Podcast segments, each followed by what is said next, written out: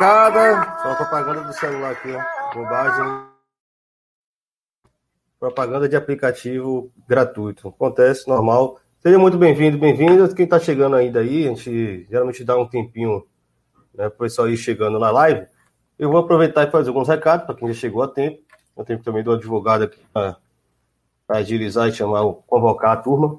É, bom, estamos fazendo a live hoje, um tema que a gente está adiando um pouco por questão de, de falta de agenda mesmo, né, de complicações de agenda, tema pertinente que vai seguir, provavelmente 2021 inteiro vai ser discutido em cima disso, que é essa grande guerra que existe entre a FIFA e os superclubes europeus, né, organizados na European Club Association, o ECA, vamos falar doravante ECA, como diz a turma que escreve artigo por aí, é, que é uma treta que não começou agora, né, não, não, é nada totalmente novo, mas parece que esse, de fato, é o evento que vai virar um pouco aí a, a brincadeira, né, acho que as coisas vão mudar, de fato, é, para onde ninguém sabe.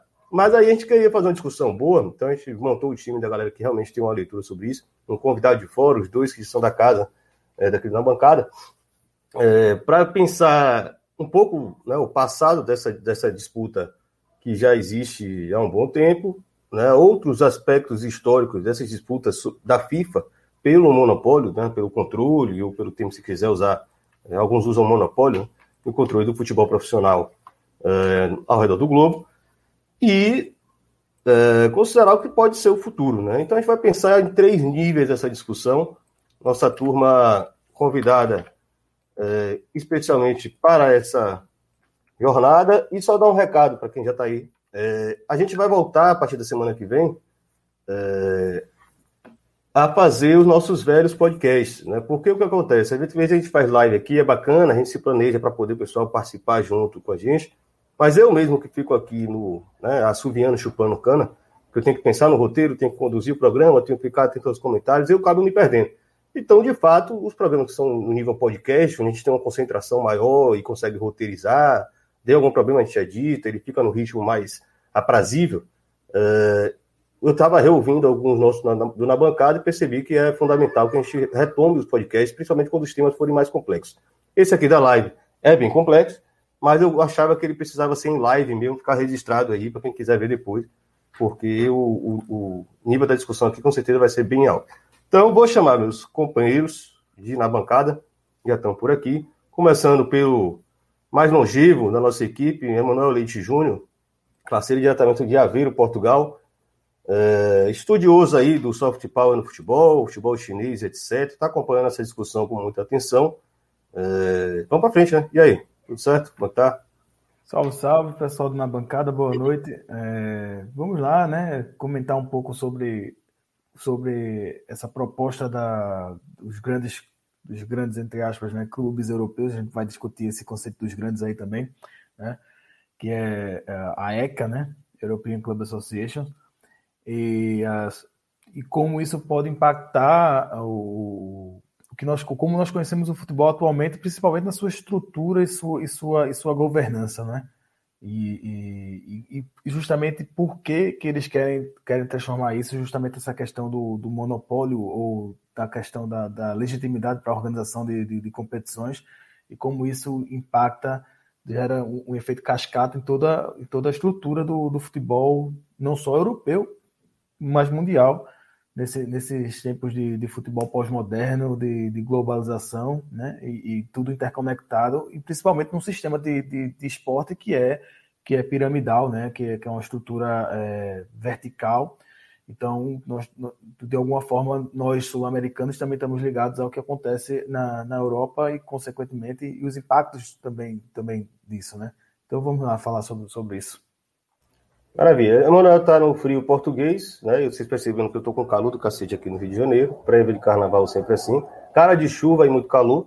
É, mas vamos voltar aqui para o Brasil, aqui pertinho de mim, em São Paulo. João Ricardo Pisani, nosso parceiro na bancada também, estuda também essas propriedades de clube. É o cara que acompanha o, City Futebol Group diariamente aí, tá sabendo. É o primeiro a noticiar no Brasil a nova franquia comprada pelo City Futebol Group. Não é não, Pisa? Um pouco, não, faz parte do trabalho, sempre monitorando aí, e se for Bolívar não é franquia não, é como eu brinquei um, conversando com o pessoal, é mais uma, como diria, uma afiliada do que uma filiada, para usar os termos de televisão. Mas é, acho que é um assunto interessante. Acho que o City é, é central nisso, até porque ele pode é, elevar essa aposta. Se tem alguém ali que pode, o City Football Group e o próprio Manchester City, tem alguém que pode, quando eles trocarem, pedir seis. Um deles é o, é o City e é o cara que pode levar do 9 para o 12 também, né? Com o número de clubes e tudo mais. E também pelo fato de que eu acho que pela primeira vez a gente consegue juntar duas discussões com argumentos tão similares quanto o fim dos estaduais no Brasil e a criação de uma Superliga na Europa. Então, acho que é um tema que tem, tem, tem muita reflexão dentro dele, tem muito desdobramento, impacto na cadeia, nesse ecossistema do futebol como um todo, seja nacional, seja internacional, global. Perfeito. É, qualquer coisa o City faz só entre eles, né? Faz a Superliga é, City Futebol Grupo, né? Os caras podem fazer. Chama o Red Bull aí fecha. Um, uma liga de 20 clubes né, nas antigas. É, exato. exato. Antigas. É, é, mas aí a gente quer falar exatamente da, da esfera oficial, né? Sim. Levar isso a outro patamar mesmo. E é bom, até, já fica até a pergunta quando a gente for, se forem falar. Alguém fez uma pergunta no Twitter era mais ou menos isso. É, pô, qual a diferença de um torneio desse para uma, uma Copa Mickey, né? É, meio diferente. Se a FIFA não reconhece, assim, não é um torneio oficial, mas é um torneio, né? Enfim, fica aí para nossa discussão mais para frente. Vou chamar nosso convidado, que de fato é o convidado, que é Luiz Guilherme Burlamac. Burlamac é o nosso historiador da USP, parceiraço aí de troca de ideias sobre futebol. Está um tempo devendo já participar aqui na bancada, e esse tema tinha que ter a presença dele, porque, afinal, Lug estuda há muito tempo essa questão política da FIFA, né? E não à toa, no seu doutorado, ele escreveu, ele, ele estudou, pesquisou, pegou dados, inclusive, documentos bem inéditos, que ele vai poder falar quando quiser, é, da história de João Avelange na FIFA. E vai virar, inclusive, o livro dele, né? O Dança das Cadeiras, deve ser lançado no mês que vem. Lucas, seja muito bem-vindo na bancada, prazer ter você aqui. Opa, gente, obrigado aí pelo convite, boa tarde. É, agradeço aí também, prazer aí uh, Manuel, prazer também Pisani.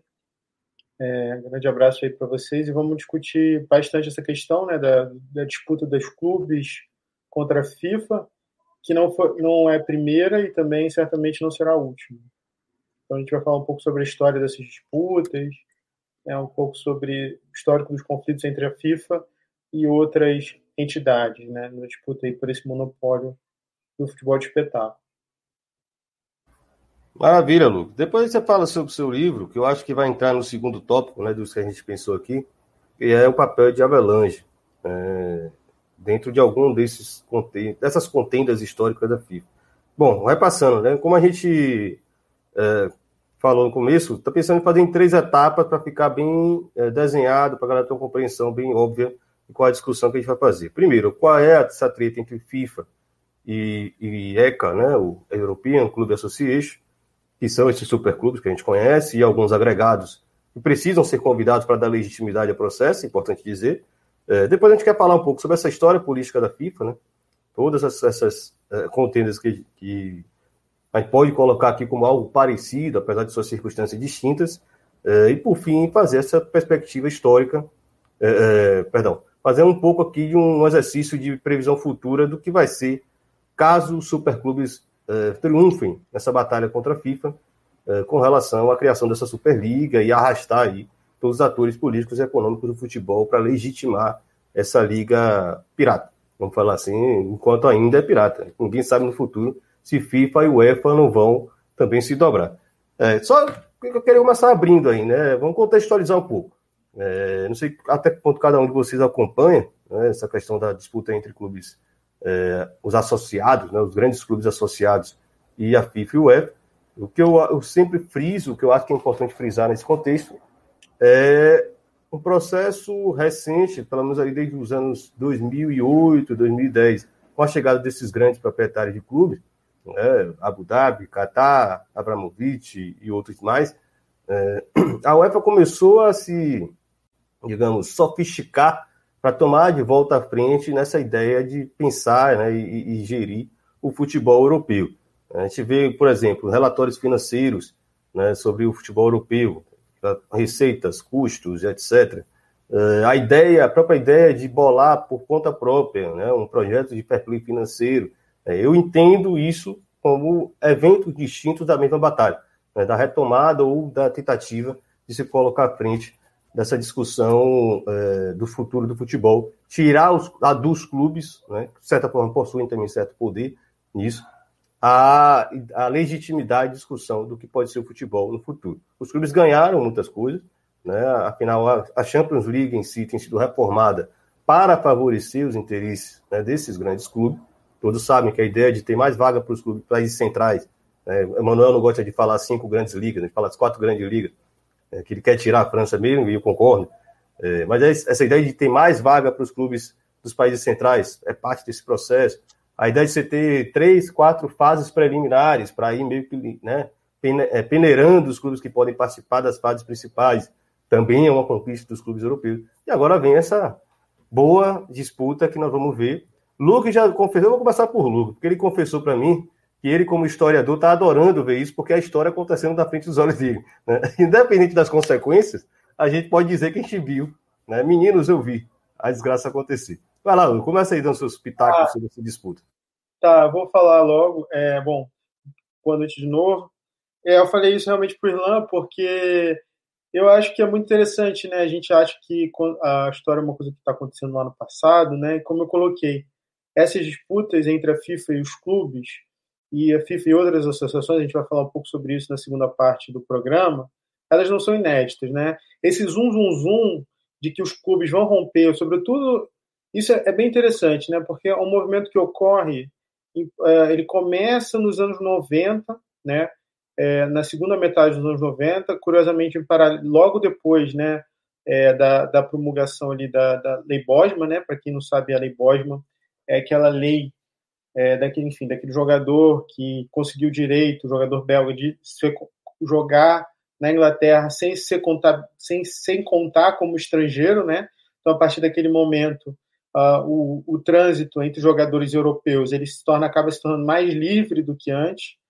E com essa lei, o que, que aconteceu? Uma série de clubes, né? Enfim, das quatro, cinco grandes ligas, é, enfim, e no primeiro momento até Portugal também, mas mais menos, né?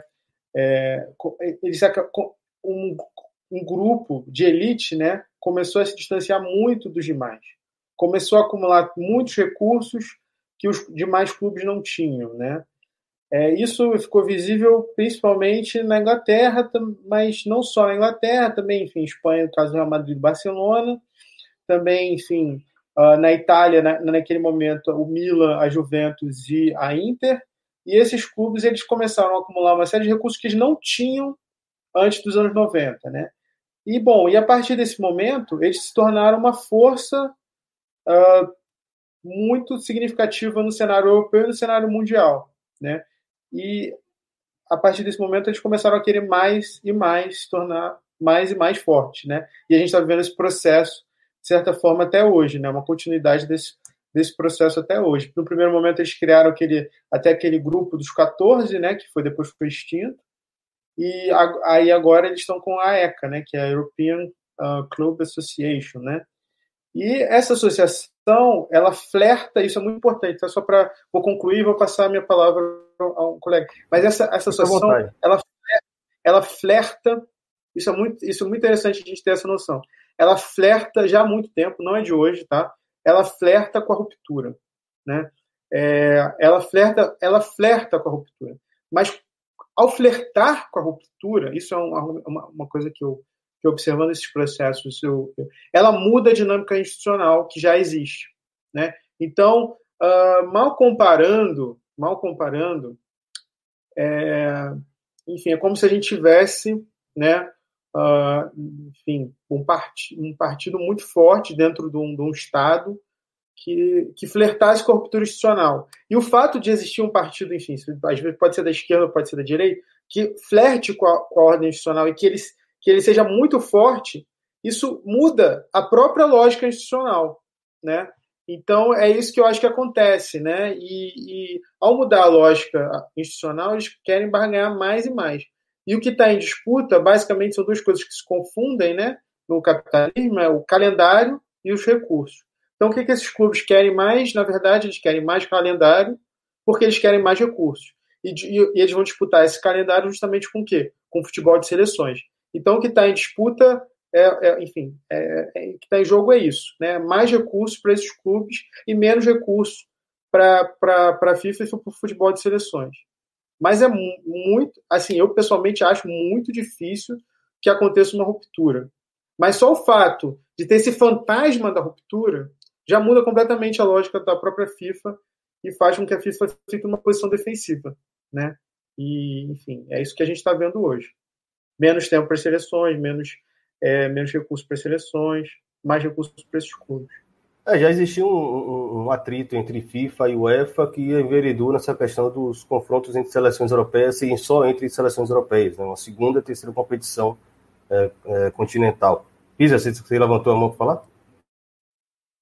Sim, queria fazer um complemento no que o Bulamac falou, no sentido de que, se você pensar ali, a FIFA tem um grande produto que ela gerencia, né? Nos outros, ela é acessória. Ela tem a Copa do Mundo, um evento que acontece de quatro em quatro anos, algumas Copas menores que estão nas mãos de confederações, que aí é de uma forma indireta, mas o grande evento da FIFA, e, eu acho que é simbólico ela tá na Europa e ter esse choque direto com a ECO hoje, onde está o maior futebol, vem nesse sentido. que e, e Só fazendo alguns complementos ali no que o Lamac falou, é, acho que é dentro daquela evolução que Ilan retrata muito bem no Clientes e Rebeldes, do, do, do tamanho do, do, estádio, dos clubes grandes, depois a entrada do dinheiro da TV, a gente começa a ver a entrada de, de, de capital dentro do futebol, fazendo essa, essa coisa. A gente tem um marco super simbólico nessa era mais moderna, que é a entrada do, do, do Abramovich ali dentro do Chelsea, que para mim eu costumo colocar ali, que é um jeito de ser dono Daí você começa a ter uma, uma evolução agora dentro desse capítulo, dentro desse bloco ali, a Premier League sendo esse, esse, essa referência, esse principal grupo de análise, você tem agora um momento onde você entra principalmente os fundos de investimento americanos, que trazem toda uma outra bagagem para dentro do esporte. Uma, um conhecimento da indústria do esporte, um conhecimento muito calcado dentro do, do convívio de ligas, de como se explora o esporte dentro dos Estados Unidos, e um, e algo hermético, fechado deles, desde a lógica do investimento, onde você coloca, planifica, sua franquia tem um valor, você tem franquias, você, independente dela ser movimentar de lugar ou não, que eu acho que é algo que não cabe muito no futebol, mas você tem uma lógica do investimento e, por, e vai, mas você tem um ecossistema fechado. É, eu gosto, e aí para mim a mais simbólica de todas é o Fenway, o Fenway Sports Group quando chega no Liverpool, que são os donos do Red Sox, e para mim a lógica do beisebol é, é, que é o sistema onde você tem uma Major League, a gente já falou isso aqui outras vezes, e você tem as, os clubes satélites dentro desse ecossistema, que aí você, você planifica e você formaliza essa pirâmide e, e se apropria do, do futebol dentro do, desse circuito fechado. O resto é acessório e tem uma elite que aí é onde entra essa Superliga Europeia. Talvez seja esse capítulo e como você bem ressaltou, a gente olhando para a história sendo feita. Oral? Então, é, foi bom o, o Bulahamac ter, ter falado do, do G14, né? Porque o, o, o, ECA nada mais é do que uma continuidade do G14. Né? Quando o G14 ele é, ele é extinto, nada, na verdade ele se transforma no, no, no, no ECA, né? que é uma expansão né? do, do, do que seria o G14. É, que como, assim como o Clube dos 13, o G14 tem esse nome porque foi fundado por 14 clubes e o Clube dos 13 tinha sido fundado por 13, né? Depois ele se expandiu com, com outros clubes convidados. É, e ele também, como, como foi observado pelo Burlamac, o, o, G14 ele é, é, consequência da lei Bosman, que, que por si só já é consequência da própria globalização do, do capitalismo neoliberal, né? A consolidação da hegemonia do capitalismo neoliberal como, como, como sistema triunfante no, no, início dos anos 90, com, com o fim da experiência socialista na, na União Soviética, né? Aquele período histórico em que, em que chegaram -se a proclamar o, o, o fim da história. É, e, e, e, isso se reflete diretamente no futebol, com a questão da questão da globalização, com, com, com o desenvolvimento da tecnologia da informação e da comunicação, as transmissões via satélite, tudo isso causa um, um, um boom, né, que tem consequência direta no, no, aumento de transmissões de jogos, ou seja, da questão do, do, do da transmissão por, por, via satélite, e, consequentemente, na, na venda dos direitos de, de, de transmissão, né? E, e é a partir daí que os clubes começam, os clubes do, do centro do sistema global, né? É, ou seja, os clubes europeus e principalmente os clubes europeus dentro das principais ligas europeias do, dos países não apenas mais ricos, porque se a gente for ver o, a Espanha está longe de, de, ser um, um, dos países mais ricos da, da, da União Europeia, mesmo da União Europeia, mas do, do, do sistema do futebol, os, as ligas mais ricas, e, e, há essa concentração a partir desses clubes. Então o G14 vem nessa sequência e a partir daí começa a pleitear, né, junto, junto à UEFA e a, e a, e a criar essa, essa como, como o Burlamac também colocou muito bem, esse, esse fantasma do espectro do, do da ruptura né, com o sistema, sempre barganhando com a UEFA é, em prol dos seus interesses, ameaçando romper com a, a, principal competição da, de clubes da UEFA, né? Que como, como o Pisani falou, a FIFA só tem a Copa do Mundo de seleções, né? Como grande produto. A UEFA tem a Eurocopa, né? E, e a Liga dos Campeões da Europa como seus dois grandes produtos, né? É, e aí os, os, esses principais clubes é, turbinados com, com dinheiros que, que, que que vem do, da, da, da, venda de, de direitos de transmissão, começam a barganhar, né, ameaçando a UEFA com essa, com essa ruptura. Né? E isso já vinha já no fim dos anos 90 e início dos anos 2000, porque a expansão da Liga dos Campeões, não só a expansão do número de clubes da Liga dos Campeões, como também o, o, aumento de vagas de clubes justamente dessas principais ligas que foi que aí pelo menos no, no critério da UEFA ela usa o, o ranking da UEFA né então o, mas esse ranking a gente sabe que termina sendo com quanto mais concentração de recursos você tem, mais resultados esportivos, consequentemente você vai ter melhor, né? Então, consequentemente, por conseguinte, você vai ter sempre esses países é, centrais, né? No, no topo do, do ranking. Consequentemente, esses países tinham mais vagas. Até que isso foi um primeiro momento, né? Houve a ampliação da Liga dos Campeões, porque já houve, naquela altura, fim dos anos 90, início dos anos 2000, naquela época, Silvio Berlusconi era, era, era um dos principais líderes, até porque o Milan é, ainda, ainda ditava, ditava regras na, na altura, porque tinha mais, mais condições, mais capital financeiro mesmo, né? E capital desportivo para barganhar. Então, o Berlusconi. midiático também. Exatamente. Só falava do Milan. E, e, na Itália tinha, na Itália principalmente ele, ele era primeiro-ministro, né? E, e, e, dono do Milan. E, aí fora, além de ser dono do Milan, ele era como primeiro-ministro. Indiretamente ele comandava a RAI, e era dono das principais empresas de comunicação privadas e de, de, de, televisão da, da, Itália. Então ele tinha muita influência política e econômica na Itália e, consequentemente, também no futebol é, Dá até para especular, né? Se Berlusconi talvez não tenha sido esse primeiro grande, né? O embrião da ideia surge aí, porque o, é. o, o, eu morava em Portugal, morei em Portugal a primeira vez em 94 e 99, eu morava em Portugal e, e, já em 98, 99, já, os clubes, esses clubes do G14 já ameaçavam com a criação de uma Liga Europeia independente da, da, da Liga dos Campeões. Então, a expansão da Liga dos Campeões no fim dos anos 90 é, e essa questão de, de clubes vice-campeões entrarem também, porque primeiramente foram os vice-campeões entrarem, já é uma, já é uma resposta da UEFA para não perder o controle sobre, sobre a competição ameaçada por esses clubes. Né? Depois, o, esses clubes vão, vão ganhando cada vez mais poder, porque vão acumulando cada vez mais capital. Né? Com, com, essa questão da lógica da, da, da, própria lógica do sistema, né? Quanto mais tem, mais vai ter, mais, mais, mais concentra e mais segrega. Então, esses clubes começaram a barganhar mais, chegar ao ponto de os, a, os clubes das quatro principais ligas europeias, né, da, do, do ranking europeu, tem va quatro vagas é, é, fixas na Liga dos Campeões, né? Quando alguns clubes da, da, da Itália, por exemplo, e às vezes até da Espanha, é, ou mesmo da Alemanha, da Inglaterra nem tanto, mas da, da, Espanha, da Itália, principalmente da Alemanha, às vezes ficavam fora da Liga dos Campeões porque dois deles iam para a pré-eliminatória da Liga dos Campeões, por playoff, e por, por um, algum, algum caso caía no playoff da Liga dos Campeões, então ficava fora. Então, Futebol conseguiram... é foda, né, porque é difícil planejar, né? Exato. Cria, é. cria, uma norma que já favorece os clubes, mas chega lá, ainda é futebol. Né? Mas é futebol, exato. Então, e, e às vezes. Não passa.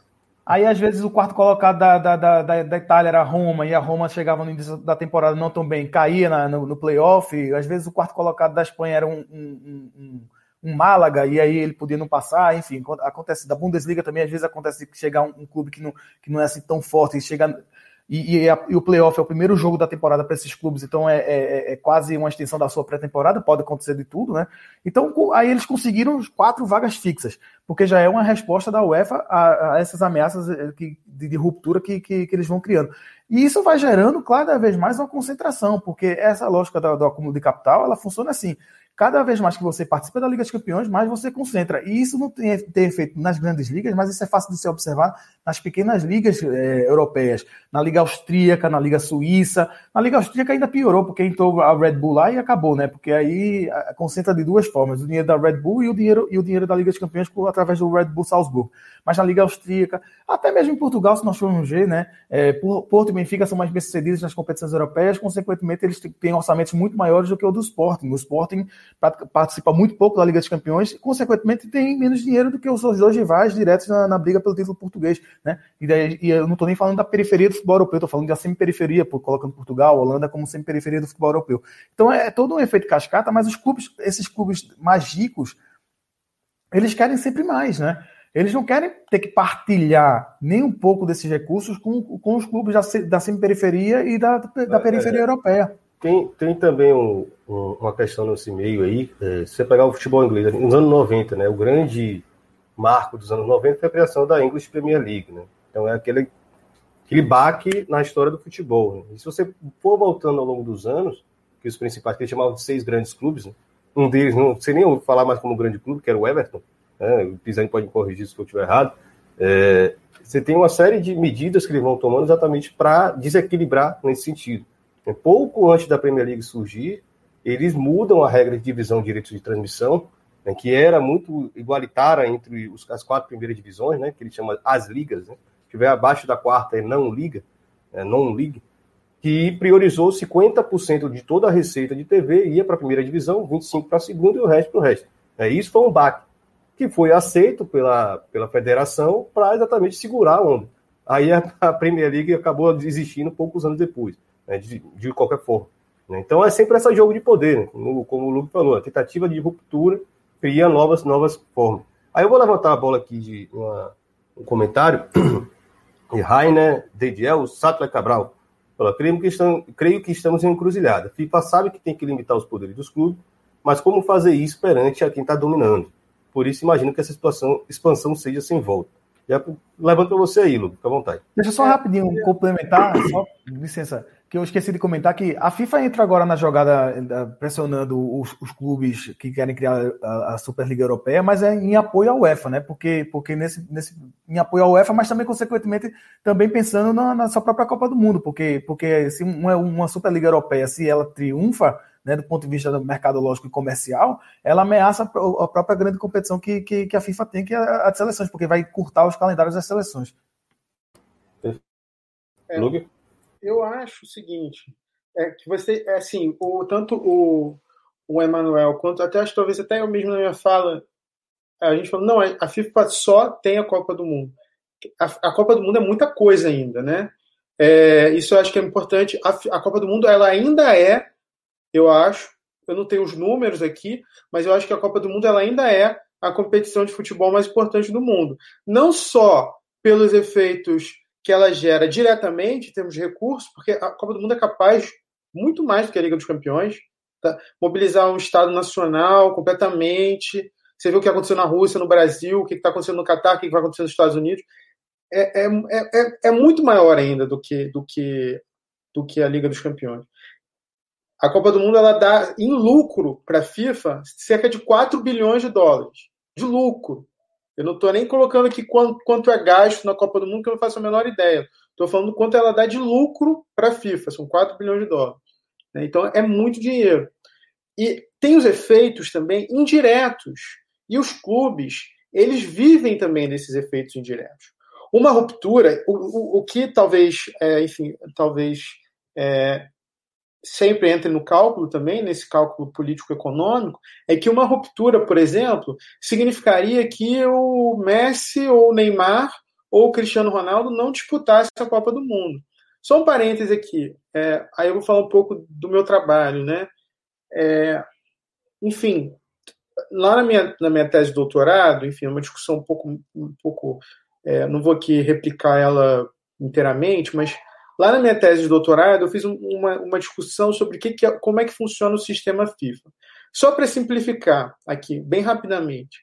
É, tem toda uma discussão de que o sistema FIFA seria um sistema, é, uma estrutura, acho que até o Emmanuel fez menção a isso, uma estrutura piramidal e tal, literatura consagrou até esse termo, né? como é que funcionaria esse sistema piramidal, que seria uma espécie de pirâmide, né? Enfim, obviamente, que embaixo estariam os clubes, no parte do meio as confederações, e em cima estaria a própria FIFA, né? Eu tento na minha tese é, substituir um pouco essa imagem da pirâmide pela imagem da rede, porque a FIFA na verdade ela opera como um sistema de rede e cada ponto dessa rede é como se tivesse exercesse uma força, né? Dentro desse sistema. E o que está acontecendo hoje é que dentro dessa rede tem uma força, vamos dizer assim, para usar uma metáfora da física, tem uma força gravitacional muito forte do lado de onde? Do lado europeu, né? Que ela é capaz de, enfim, de, de puxar, né, esse sistema a, a, seu próprio favor, né?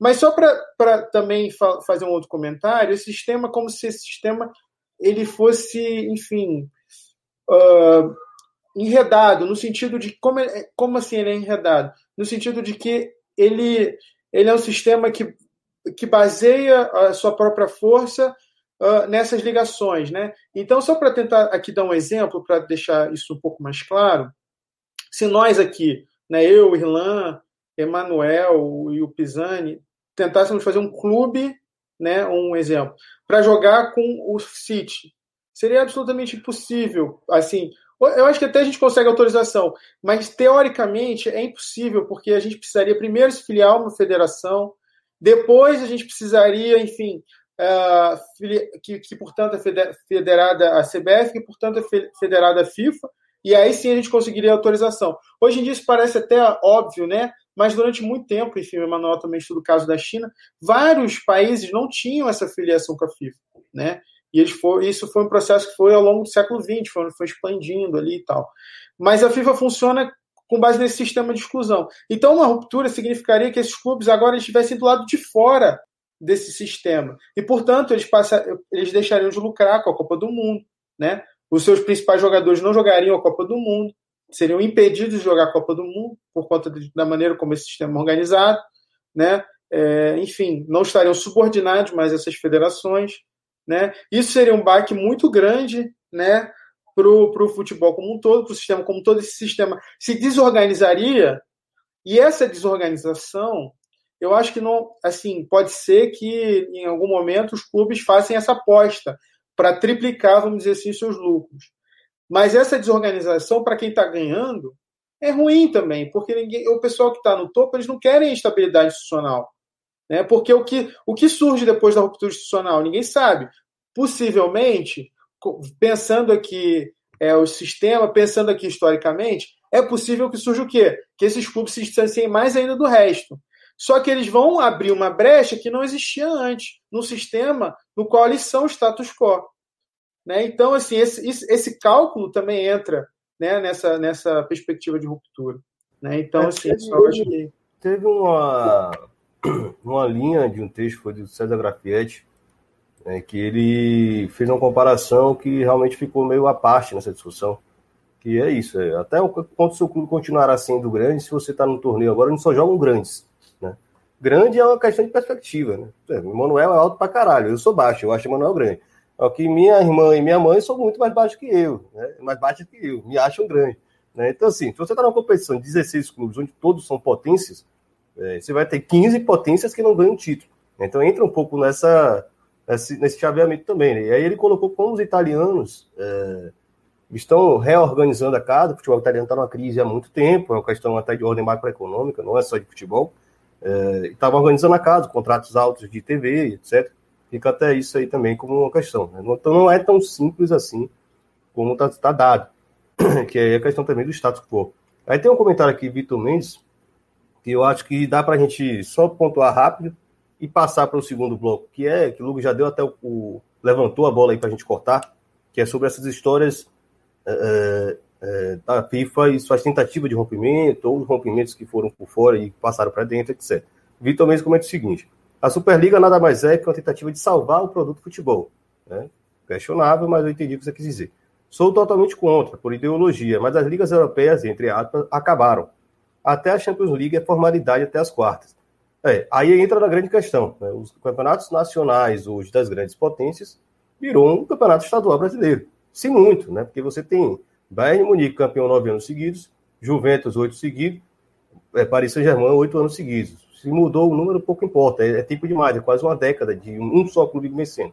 Né? No futebol ultra profissionalizado, ultra moderno, gestão moderna, é, governança e todo esse blá blá blá que existe, e né, no fim das contas só existe um campeão todo mês do santo ano. E isso realmente é um fato que pesa, inclusive no imaginário de quem consome futebol. Né? Mas por que você vai assistir campeonato francês? Convenhamos. Né? Eu não assisto de jeito nenhum. O italiano eu só espero que o Juventus saia de vencer campeão. Então, de fato, existe uma questão concreta, que é a desigualdade interna entre cada país é tão é, é, colossal que os campeonatos nacionais não prestam mais para nada, entre aspas, para os clubes grandes. Né? Então, é de fato algo que mexe aí. E aí o que eu sugiro. É, vamos voltar lá para o primórdio da FIFA, porque o Lug lembrou até uma coisa muito interessante. A criação da Comebol, que é a primeira confederação é, confederação continental, né, que não é nem continental, né, é, é, subcontinental, ela é também um evento como esse, né, Lu? Você tinha comentado comigo. É, na verdade, o sistema confederativo como um todo, né? A FIFA ela surge em 1904, né, mais ou menos, mais ou menos não, 1904. E as confederações surgem quando? A primeira confederação é a Comembol, tá? E que surge em 1909, né? Uh, e a FIFA, enfim, num primeiro momento, ela reconhece a Comembol. Só que a FIFA uh, já havia, já nos anos 10, uma, enfim, depois da Primeira Guerra Mundial, ali 1918, 1919, uma ideia de você fazer um sistema, já criar confederações, principalmente vindo de onde? Vindo dos Estados Unidos. E eu sei que muita gente pensa que os Estados Unidos não tem futebol, que os Estados Unidos não não tem nada lá e tal, mas os Estados Unidos, nos anos 20, eles tinham um futebol ali bem forte, sabe? E, inclusive, eles vieram aqui para a Copa do Uruguai em 1930, chegaram Soccer, até. Né? É, o, é, eles, tinham liga, eles tinham ligas profissionais lá nos Estados Unidos nos anos 20, é uma história pouco conhecida. Uh, eu recomendo aqui, o melhor livro que eu já li sobre futebol, tá? É o livro chamado é do Lev Clausen, é o Bela Gutmann. É, é, é uma lenda. É, em, em, em, em, alemão ele tem um título tipo assim. Tem em português, eu li em português, mas mas tem um, um título mais bonito. Aqui em, em, português eu acho que é Bela Gutmann, uma lenda do futebol mundial. Mas em alemão é um título bem bonito, porque é tipo é a, a, toda a história do futebol em uma só pessoa. É uma história global do futebol numa só pessoa, uma coisa meio assim. Mas é, mas é bem isso. Aí o Bela Gutmann, por exemplo, que foi um técnico, veio para o Brasil nos anos 50, enfim, um técnico bem importante na história até do São Paulo, na história do futebol brasileiro, porque teria sido ele que, que, que, que de ter ensinado ao Feola, enfim, toda uma discussão que teria trabalhado com o Feola, que foi assistente técnico dele no São Paulo em 57, e que o Feola depois teria treinado a seleção brasileira em 58, no esquema do Bela Gutmann, depois ele foi para o Benfica, foi campeão também da Liga dos Campeões, enfim, é um, é um técnico super vitorioso. O Bela Gutmann foi jogador de futebol e jogou nos Estados Unidos nos anos 20, nos anos 30. E uma série de ligas profissionais super pujantes, super é, competitivas, né? E a FIFA tinha um medo, esse livro aí, é muito bom esse livro é, traduzido pela autonomia, alguma coisa assim. É muito bom esse livro. E aí, enfim, a FIFA te, houve nos anos 20 uma tentativa dos Estados Unidos de criar uma confederação americana. Americana, o que, que eu estou entendendo? Americana do Norte, né? Centro-América e da América do Norte. E a FIFA vetou. A FIFA vetava que fossem feitas associações nacionais é, de tipo, tipo confederativo. Ela só vai permitir o sistema confederativo quando? no final da Segunda Guerra Mundial, tá? Porque aí, enfim, todo o sistema internacional vai se reorganizar, não apenas o futebol, mas todo o sistema como um todo. Depois da Segunda Guerra Mundial é quando a gente cria, a, quando, enfim, quando a sociedade mundial cria a Organização das Nações Unidas e a FIFA vai passar por um processo de reestruturação e vai, vai admitir a, a divisão regional. Tinham duas teses ali dentro da FIFA, só colocando aqui de forma muito simplificada, tinham duas teses ali dentro da FIFA, uma tese que defendia que a, a FIFA tinha que ficar unida como um bloco, né? E a outra tese devia que tinha que separar, né, para, enfim, para gerir melhor, né? E no segundo momento, a FIFA vai permitir esse sistema confederativo e vão ser fundadas a Confederação Asiática. Todas elas datam dos anos 50. Tá? A Confederação Europeia, acho que um pouquinho anterior, a UEFA, a Confederação Africana e a Confederação da Oceania, né? E não sei se eu esqueci de alguma, é com CACAF também, né? Que é a dos Estados Unidos e da América Central. Mas por um período a FIFA vetava, inclusive em estatuto, que fossem feitos uh, blocos né, regionais, porque ela tinha o medo de que esses blocos regionais pudessem se tornar tão autônomos que desafiassem a própria ordem da FIFA, né, a própria ordem institucional da FIFA. Justamente por isso esse medo em particular com o bloco americano, né? Nos anos 50, esse quadro vai ser bem diferente. Por quê? Porque a gente vai estar vivendo um processo de descolonização, uh, você vai e, e, e, esse sistema confederativo ele já vai ser, ser, o oposto. Ele já vai ser uma tentativa. Aí também tem um livro muito bom, uh, mas aí só tem em inglês. Eu não sei se eu, se eu, posso recomendar aqui, que é o livro do, do Philip Vonar, que é Creating a United Europe of Football, né? E é muito interessante, inclusive, que tem um capítulo nesse livro, é só para a gente romper um pouco com os nossos paradigmas eurocêntricos, que ele vai mostrar que a criação da UEFA foi buscar inspiração justamente aonde? Na Confederação Sul-Americana de Futebol. Então tem um capítulo dele lá que ele discute como os dirigentes europeus, para criar a UEFA, eles se inspiraram na, na, na, na Confederação Sul-Americana. Esse aí, esse livro mesmo aí do, do, do Felipe é, na, da, da, da, na, na Confederação Sul-Americana de Futebol. É, então, já, mas é um contexto, já é 1949, contexto da Segunda Guerra Mundial, que você tem os processos de colonização e a Europa queria continuar, vamos dizer assim, tendo um controle sobre o futebol mundial e, para tanto, para fortalecer o bloco europeu, dentro da FIFA, a estratégia foi criar o sistema confederativo. E assim o sistema confederativo é, teve forças para prosperar no, no pós Segunda Guerra Mundial, né? Mas isso só, mas isso no primeiro momento a FIFA vetava, tinha medo de que significasse uma ruptura, né? Porque, enfim, a FIFA nos anos 10, gente, a FIFA ela não tinha essa força que ela tem hoje, né? O grande modelo futebolístico era o modelo inglês, né? Uh, só e só para concluir, a Inglaterra ela, ela funcionava a Football Association como uma associação, mesmo nos anos 50, né? tinham associações nacionais que eram filiadas à Football Association, como, por exemplo, todo o Sudeste Asiático, tá? Toda, enfim, todo o Leste Asiático também, mas e também até mesmo para vocês terem uma ideia, quando a FIFA foi criada, sabem qual, qual federação já era fundada, já era filiada à Football Association, já antes da criação da FIFA? A AFA. A AFA chegou a ser vinculada à Football Association. Não só a AFA, mas também a, AFA, que era um império informal inglês, mas também uh, Estados Unidos, Austrália, enfim, tudo isso.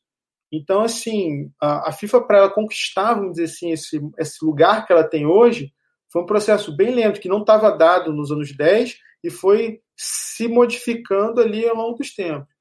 Se quiserem saber mais sobre isso, leiam a minha tese, meu livro. livro mês, mês que vem vai ter uma live sobre esse livro aí, que eu já tive a oportunidade de ler né? Porque estava em de tese ainda. E tem coisa ali que ninguém falou até hoje. Tenho certeza que a parada vai dar muito certo aí, a divulgação. Mas vamos voltar. É, tem uma outra questão, né? Que você falou da APA, não, não sabia dessa informação também, não, né? Aquela relação da federação, grande federação de futebol, era futebol inglês. E aí me lembrou que também existia essa contenda. É, que os ingleses nunca se acharam europeus, os europeus nunca acharam a Inglaterra é, Europa, né? Tem essa brincadeira por lá. Né? E a influência francesa né, no futebol entra nesse contexto também de formação da FIFA. Né? É, o próprio nome é francês, né? não sei até que ponto também existia esse acirramento aí proto-nacionalista nessa fundação da FIFA, que sempre foi hegemonicamente europeia, né? tanto a FIFA quanto o COI. Não sei se caberia a gente voltar também para falar sobre a, a, o racha né, do futebol com o, o movimento olímpico. É bem interessante também, explica também um pouco essa história. Você acha, Lu?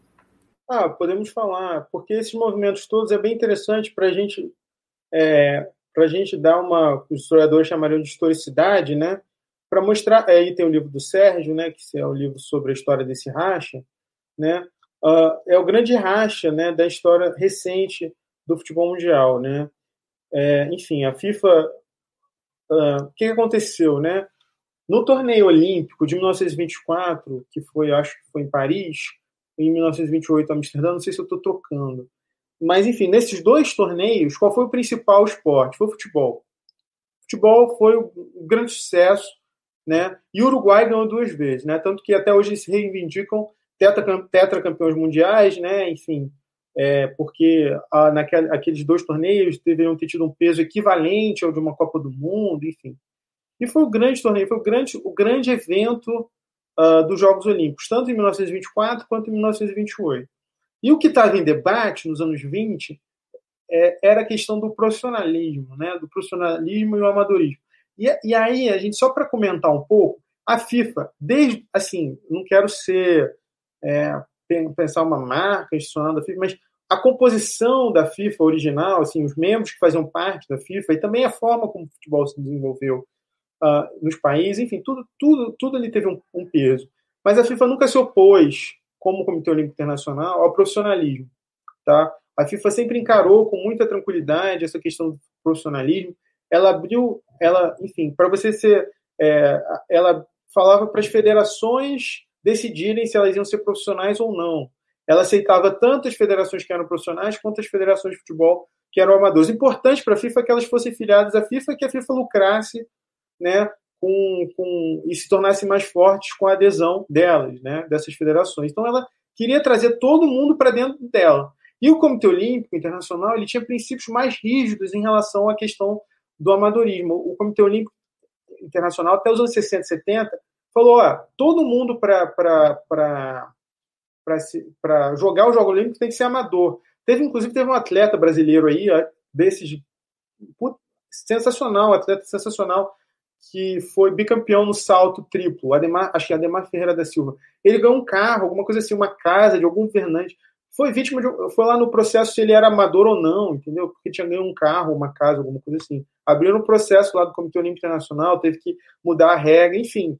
Então, até mesmo nos anos 50 e 60, eles eram muito rígidos em relação a essa questão do amadorismo e profissionalismo. E aí, nos anos, em 1928, eles estabeleceram uma regra, é uma coisa bem, bem é, é, só, só, complementar, Lúcio, até o futebol alemão ainda era amador, entre aspas, nos anos 50, né? Então, acabou nos anos 60 o amadorismo. Só para complementar Exatamente. que isso era muito forte ainda, né? Não, na Europa também, vários países eram amadores, Irlã. A Suécia, até a Copa de 58, era amadora, né? Tanto que você tem a debandada, enfim, parece. Estou parecendo PVC aqui, né? Você tem a debandada dos, dos futebolistas suecos da Copa de 50 para a Itália, né? O trio, o grande trio de atacantes suecos da, da seleção de 50, que depois vai jogar 58, vai chegar na final de novo, lá o Lidholm, lá os outros não sei o nome, também não sei tantas coisas assim, não. Mas, mas, mas assim, tinham vários, vários países na Europa, mesmo na Europa Ocidental, que, que também o, todo o bloco oriental, né, todo o bloco de países socialistas era amador também. Era outro tipo de amadorismo, eram outros valores que estavam em jogo ali no amadorismo, era a ética do trabalho, enfim, eram outras questões que estavam envolvidas, mas eles eram amadores também, né? Tanto a seleção da Hungria, né, de 54, era todo mundo amador, né? Mas, enfim, é, amador bem, né, porque trabalhava para o exército e jogava futebol o tempo todo. Só que houve uma disputa já nos anos 20, porque o grande centro do futebol mundial nos anos 20 era o quê? A América do Sul, de um lado, o Uruguai, e de outro lado, a, América, a Europa Central. Né?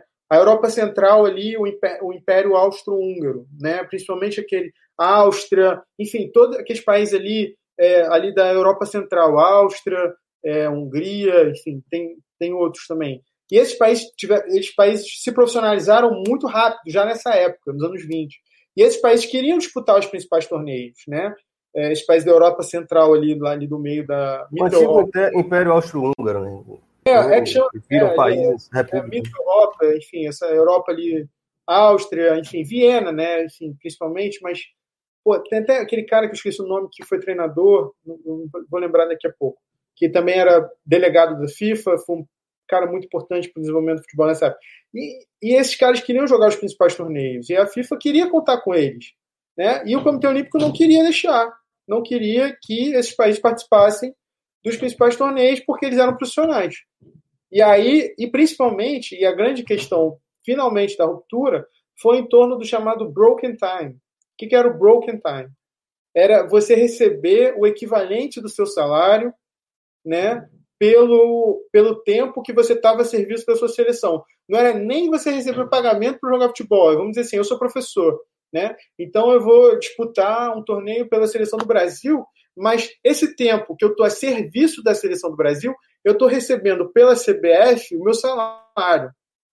Né? Isso era admitido pelo, pela FIFA e, e, e, por um tempo foi admitido pelo Comitê Olímpico Internacional e, e depois de 28 eles falaram que nem isso mais eles admitiam. E aí a FIFA, a FIFA falou, ah, então nós vamos criar a nossa Copa do Mundo. Copa do Mundo, aliás, que estava no Estatuto da FIFA desde 1909. Desde 1909 tem uma cláusula no Estatuto da FIFA que a FIFA é a única entidade capaz de criar um torneio mundial. Eles, eles advogam essa tarefa para eles mesmos. Não, nós somos a única entidade que é capaz de criar um torneio global. Só que o que, aconteceu até antes de 1930? Eles não tinham as condições econômicas de criar esse torneio. Eles só vão ter como consequência do sucesso do torneio de 1924 e 1928.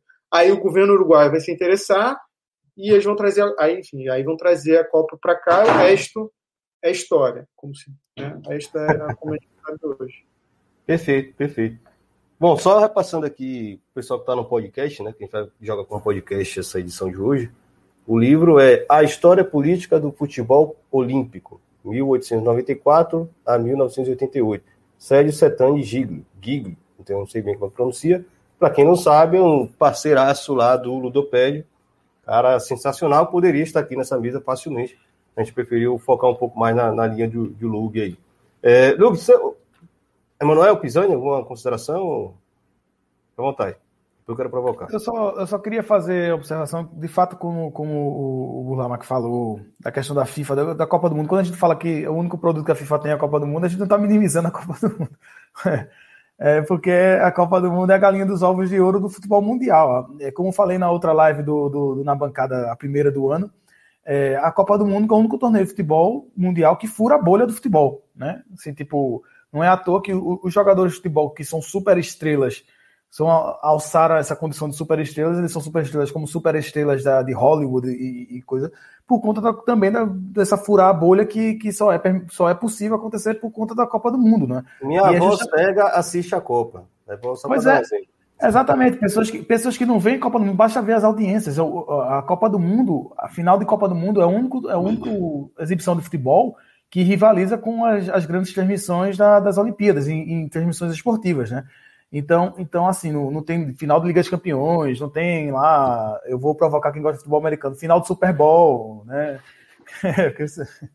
Enfim, é, não tem Super Bowl, não tem nada, até porque Super Bowl nem chega perto, mesmo da final da Liga dos Campeões, em termos de audiência global. Mas a final da Liga dos Campeões não chega nem perto de uma decisão de Copa do Mundo, ou em alguns casos até de semifinal de, de, de Copa do Mundo. De fato, a Copa do Mundo ela, ela é que fura a bolha do, do, do futebol. E, e, e, essa questão da, da, da ruptura da da, da FIFA e com, com, com o COI, e você vê essa disputa entre, entre, entre FIFA e, e, e a criação de confederações, principalmente no, o temor pela Confederação dos Estados Unidos com a América do Norte Central. A gente, a gente nota que, que havia até, até, até essa, essa disputa agora entre, entre superclubes, esses clubes mais ricos do mundo, com, com UEFA e FIFA, o, havia, havia uma disputa na, numa esfera institucional, não é? Uma esfera superior, no, no, sentido de que, de que, eram, de que era a FIFA com, com, com entidade do, dos Estados Unidos, com organismos internacionais disputando espaço, né? E agora nós vemos também, fruto da própria globalização e, e os clubes transformados em grandes corporações transnacionais, nós vemos a ascensão dos clubes disputando, peitando uma UEFA e peitando uma FIFA. Isso, isso é um fato novo né, comparado com, com os processos de ruptura que já, que já houve anteriormente. No nosso grupo de, de bastidores, quando estávamos preparando a, o roteiro para esse, esse programa, o, o, o Burlamac mencionou a questão da, da Ganefo, né?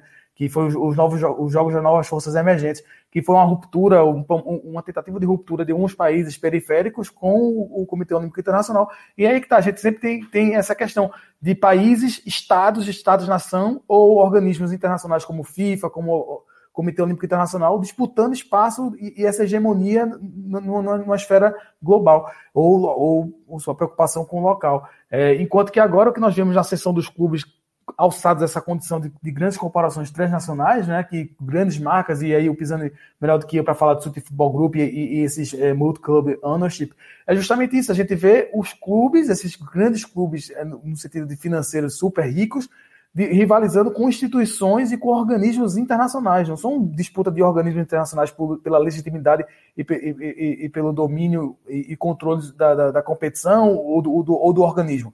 São os clubes em si, que se a gente fosse pensar, naquela ideia piramidal que, que, que o, o Lamac fala da, da questão da rede, o, os clubes, antes, na perspectiva, seja qual for a, a, a, o, o, critério a ser adotado, eles eram menores nessa tensão. E agora nós temos um tensionamento que é por clubes, né? Que, que até bem pouco tempo eles não, eles não tinham cacife mesmo para disputar né, nessa esfera. E agora nós temos esse fenômeno. Sobre o Bela Gutmann, eu tenho que agradecer na condição de ser torcedor do Porto, porque ele, ele lançou uma maldição ao Benfica, quando o Benfica o demitiu depois do bicampeonato europeu, dizendo que o Benfica jamais seria campeão europeu continental sem ele. E até hoje o Benfica já perdeu cinco ligas, finais de Liga dos Campeões, perdeu finais de Liga Europa e tudo mais, Taça UEFA, e, e, não, e não ganhou mais nada de fato. É, grande Bela Gutmann. Oh, o que eu queria complementar do Emanuel é um pouco isso que, assim, nem de longe diminuindo a, a Copa do Mundo, mas pegando o gancho no que Emanuel falou, e no que Burlamac falou, a gente tem hoje uma indústria mais formalizada do futebol, né? Quando eu falo pirâmide, eu concordo super com o Burlamac da, da questão da rede, mas você tem também, o que eu digo pirâmide é como o futebol está cada vez mais se estruturando para com essa questão de centro e periferia, onde estão as grandes estrelas hoje, e você ainda tem a Copa do Mundo, claro que no, no topo ali, como evento, como a indústria. Você consegue é, ter esse grande produto que é a Copa do Mundo e ela ainda é dentro da vida do jogador. Mas como a gente tem acompanhado, até hoje teve a questão do, do sobre falar o jogador começar aqui, a gente só vai ser celeiro e, e, e, o cara vai desfilar na Europa. Tem alguém que fez um comentário aqui no, no, no vídeo, eu não lembro exatamente quem, mas que compara exatamente o que é a NBA e a FIBA hoje teve um ponto onde a NBA se desgarra da, da FIBA e do, do, do, futebol, do basquete como um todo, no globo, como fenômeno global, e começa a concentrar ali, seja por uma questão de talento, de, de prospecção de talento, de, de, fomentar o talento dentro dos de produzir Estados Unidos. talentos também, né? Exato, ali dentro é, é, é super atrativo para ele ali e jogar pra, na NBA não sair dos Estados Unidos hoje e continuar lá. E não é uma Copa do Mundo que faz isso. E eles conseguiram colocar todo ano, enquanto a Copa do Mundo ainda tem, é, ainda tá nesse, nesse patamar acima. Então, eu concordo com a visão de que da, da FIFA ser rede. Acho que o componente político é gigantesco aí dentro.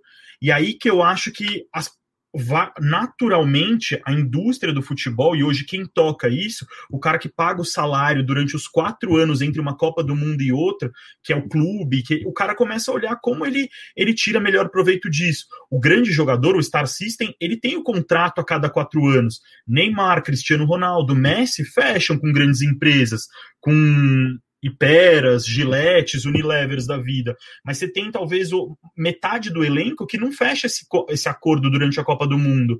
E que o cara vai para uma Copa do Mundo e, e, pode sair lesionado, que o cara tá num final de ciclo ali de ano e chega na Copa do Mundo já meio baqueado. Então, aí que eu acho que, que a gente começa a olhar o futebol, aí sim eu acho que existe uma pirâmide, tanto de, de jogador, de talento, quanto do, do, da questão do produto mesmo. É, os campeonatos, sejam eles periferia, seja eles centro, e essa escala com dois eixos aí entre talento e importância. E aí eu acho que a gente tem que olhar a questão da tomada de decisão. Eu não sei se o cara do Borussia está muito interessado em jogar com o pessoal do Dinamo Zagreb dentro da, da agenda dele. É, a gente vê isso daqui, aí eu acho que fazendo o gancho com a, com a, questão dos estaduais, a mesma discussão que a gente tem aqui dentro e com essas outras coisas. É, a, a, a política ela é, ela é, a essência da FIFA, essa construção da FIFA, é, Burlamac pode falar com muito mais propriedade, mas a, FIFA, é, é, é eu acho que é, é, uma, é, uma aula sobre política, sobre globalização, sobre diplomacia e uma série de outros fatores. Mas ali os caras começam a olhar, tem um momento que o cara do, dos grandes clubes começam a olhar com aquela declaração super simbólica do, do sobre a Atalanta. Não, vale a pena? Ela deveria estar tá ali? Ela tem investimento para estar tá ali?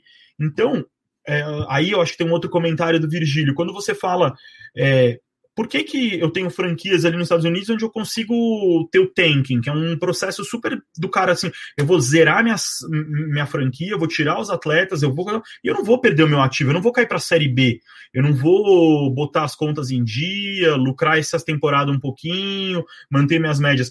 Eu vou simplesmente criando esses subterfúgios para eu criar uma liga, deixar ela hermeticamente fechada, o meu investimento sob o ponto de vista do investidor tá segurado ali. Posso ter duas temporadas ruins, mas eu eu posso, isso pode ser escada para eu ter três, quatro, que aí eu acho que vai ter um, um desdobramento prático nesse sentido, que é quem paga a conta? Quem está pagando a conta desse grande atleta? Quem é o cara que está permitindo grandes contratos e está conseguindo? Que essa eu acho que vai ser uma briga de bastidor, mas vai ser uma briga importante para falar é, se o atleta quer estar tá na NBA hoje ou quer estar tá no sistema FIBA, por exemplo. E aí que eu acho que é, é, é a queda de braço entre grandes clubes e FIFA. Talvez é, um jogador abra mão e aí tem que entender ambição e uma série de outros fatores. O que, que ele quer ser o melhor do mundo? Hoje você tem para o Neymar uma, um, um, atalho, talvez, para ser melhor do mundo, tendo na França, reforçando a tese de Emmanuel, que são quatro grandes ligas. O atalho que ele tem para ser melhor do mundo é a Copa do Mundo. Não estou falando do atalho como um jeito de, de burlar a regra, estou falando um caminho mais, mais simples, porque talvez o PSG não tenha tantas chances assim de levantar uma Champions League.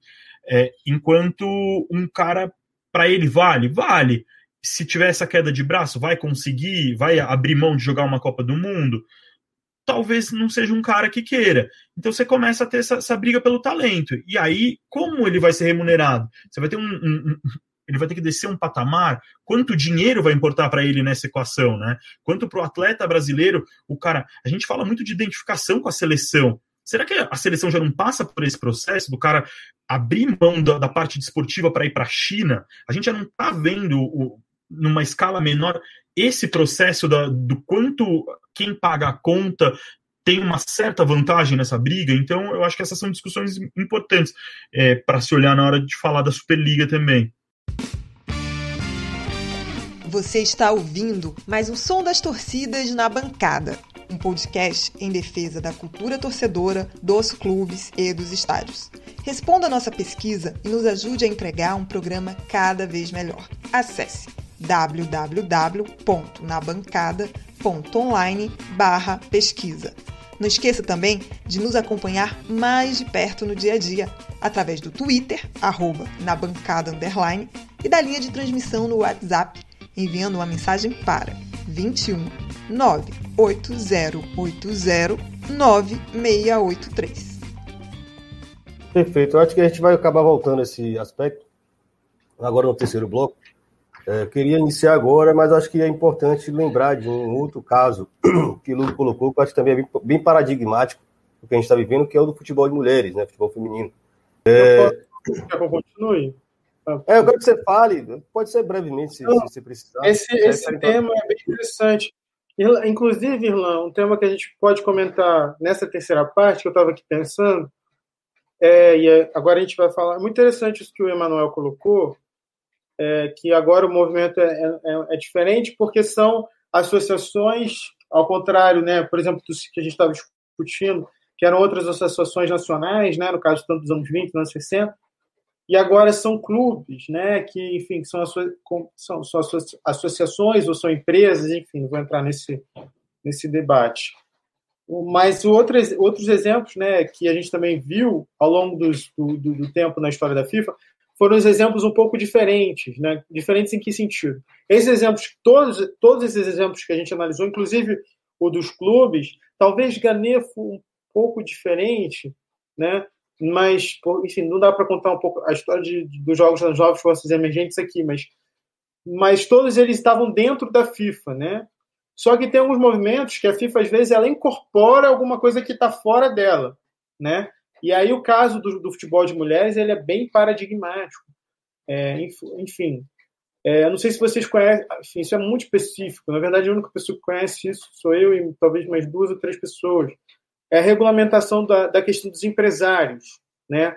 Os empresários, durante muito tempo, foram vistos como uma ameaça à ordem da FIFA também. Então, a FIFA teve uma série de.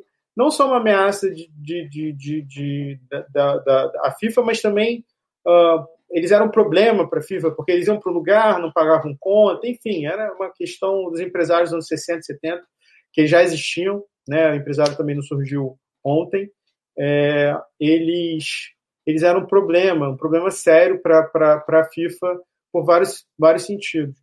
E aí, uh, os empresários, enfim, eles queriam basicamente ganhar dinheiro, né? Como qualquer empresário, eles tinham essa ideia de, enfim, de ganhar dinheiro com futebol. E alguns deles se uniram para fazer, fazer esses torneios de exibição. E um desses torneios que acabou atraindo muita atenção foi justamente o torneio de futebol de mulheres, em 1971, que é conhecido como um torneio também não oficial, ou pirata, se vocês preferirem, né? É porque esse termo é curioso, né? Que tudo que está fora da FIFA, até ali aquela liga colombiana, né? Que foi uma liga que os jogadores vieram para cá uh, nos anos 40, uh, ah, os jogadores argentinos, os jogadores uh, brasileiros é, e uruguaios também, eles foram todos para lá. Até o de Stefano foi também era uma conhecida como uma liga pirata, né? Por quê? Por quê? Porque era uma liga que não reconhecia, a, é, não trabalhava com o sistema da FIFA. E o grande X da questão naquela época era a questão do passe. Então os jogadores iam para lá, recebiam um puta salário sem, uh, sem pagar o passe. Né? E depois eles acabaram sendo descredenciados da FIFA, tiveram que pagar uma punição. O Di Stefano ficou dois anos sem jogar, alguma coisa assim. Depois acho que teve a punição uh, diminuída, enfim. Mas, uh, mas enfim, os, os, empresários criaram um torneio de futebol de mulheres em 71 no México. E esse futebol e esse torneio é muito interessante porque ele muda a percepção que os dirigentes da FIFA faziam do futebol praticado por mulheres, né? Até 68, 69, 70, mais ou menos, qual era a posição da FIFA em relação ao futebol de mulheres? Faz mal à saúde. O futebol de mulheres faz mal à saúde, não é, não é saudável, pode gerar, inclusive, infertilidade, enfim era, era um tema do. não era um tema de futebol, mas era um não, não era um tema do, do comitê, era um tema do comitê médico. Eram os médicos que iam dizer se fazia bem ou não as mulheres, se elas podiam jogar ou não. Só que em 71 tem esse torneio, é um torneio muito grande. E a FIFA ela muda praticamente instantaneamente de posição. Então, só para ler um. Eu posso ler um documento que eu acho muito significativo, que está na minha tese aqui, é um trecho de um documento que, enfim, da carta do presidente da Federação Mexicana, que estava vendo o torneio acontecer, ali que o torneio foi realizado no México, ao, ao secretário-geral. E o secretário, que ele falou: o que, que eu faço com esse torneio que não é da Federação Mexicana de Futebol? O que, que eu faço com o futebol de mulheres? Aí ele responde sim: olha, até a presente data, a FIFA não emitiu instruções relativas ao FMT, ao, ao futebol de, feminino, né? Ele usa essa expressão.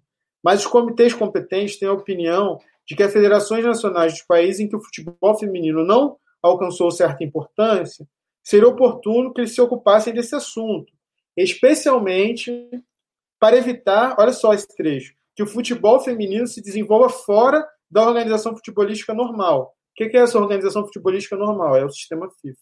Né? E assim evitar que os empresários se apoderem desse campo do futebol. Sabemos, por exemplo, que a Football Association, a Federação Alemã, decidiram se ocupar do futebol feminino nas suas associações respectivas. Para tanto, as associações nacionais devem afiliar equipes femininas e estabelecer uma regulamentação especial. Aí, no final, ele comenta esse texto que é bem misógino, né? As federações nacionais devem organizar o futebol feminino da mesma maneira que o futebol juvenil, né? Que, é, é, ele compara com o futebol juvenil, obviamente, está infantilizando né, o futebol uh, praticado por mulheres, mas o que é revelador é essa rapidez com que a FIFA reage a, essa, a, a esse movimento do, do, do, do, futebol praticado por mulheres. Né? Então, quer dizer, então até um determinado momento, eles não tinham o menor interesse. A verdade é que a FIFA nunca teve o menor interesse no futebol praticado por mulheres, pelo menos até recentemente, né? Tinham o menor interesse, mas eles tinham medo mesmo, era que se acontecesse fora da FIFA. E aí tem um outro, outros documentos, que eu não vou citar aqui, mais reveladores, porque eles dizem ainda: olha, hoje o futebol praticado por mulheres é só uma pequena, ínfima parte daquilo que representa o futebol como um todo. Mas o que será do amanhã? Então eles têm essa consciência dessa monopolização. Isso aqui a gente está falando do Helmut Kaiser, que era o secretário-geral da FIFA dos anos 60 e 70. Então eles têm essa consciência de incorporar tudo que, que for possível para dentro dessa organização futebolística normal, que eles chamam, né? Enfim, natural, que seria essa ordem da FIFA. Então, isso é, eu acho que é, é, muito revelador também de como é que a FIFA lida com esses movimentos. Né? Ela tenta trazer para dentro dela. E eu acho que ela vai tentar fazer isso de novo com esse movimento. Né? De certa maneira, ela já faz. Tentar incorporar e aglutinar aquelas demandas. Né? Mas pode ser que em determinado momento ela não consiga mesmo. Né? Pode ser.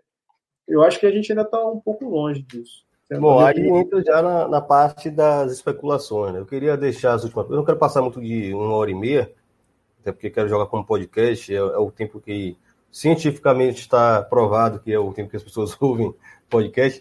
E aí temos aí cerca de 20 minutos, precisar passar um pouquinho mais, para a gente fazer essas especulações, né? Tem, tiveram várias boas especulações do que aconteceria se os, os grandes clubes triunfassem. Aí já para apimentar né, as, as, nossas especulações, tem dois comentários aqui que eu acho que são, são bons para ajudar em algumas reflexões.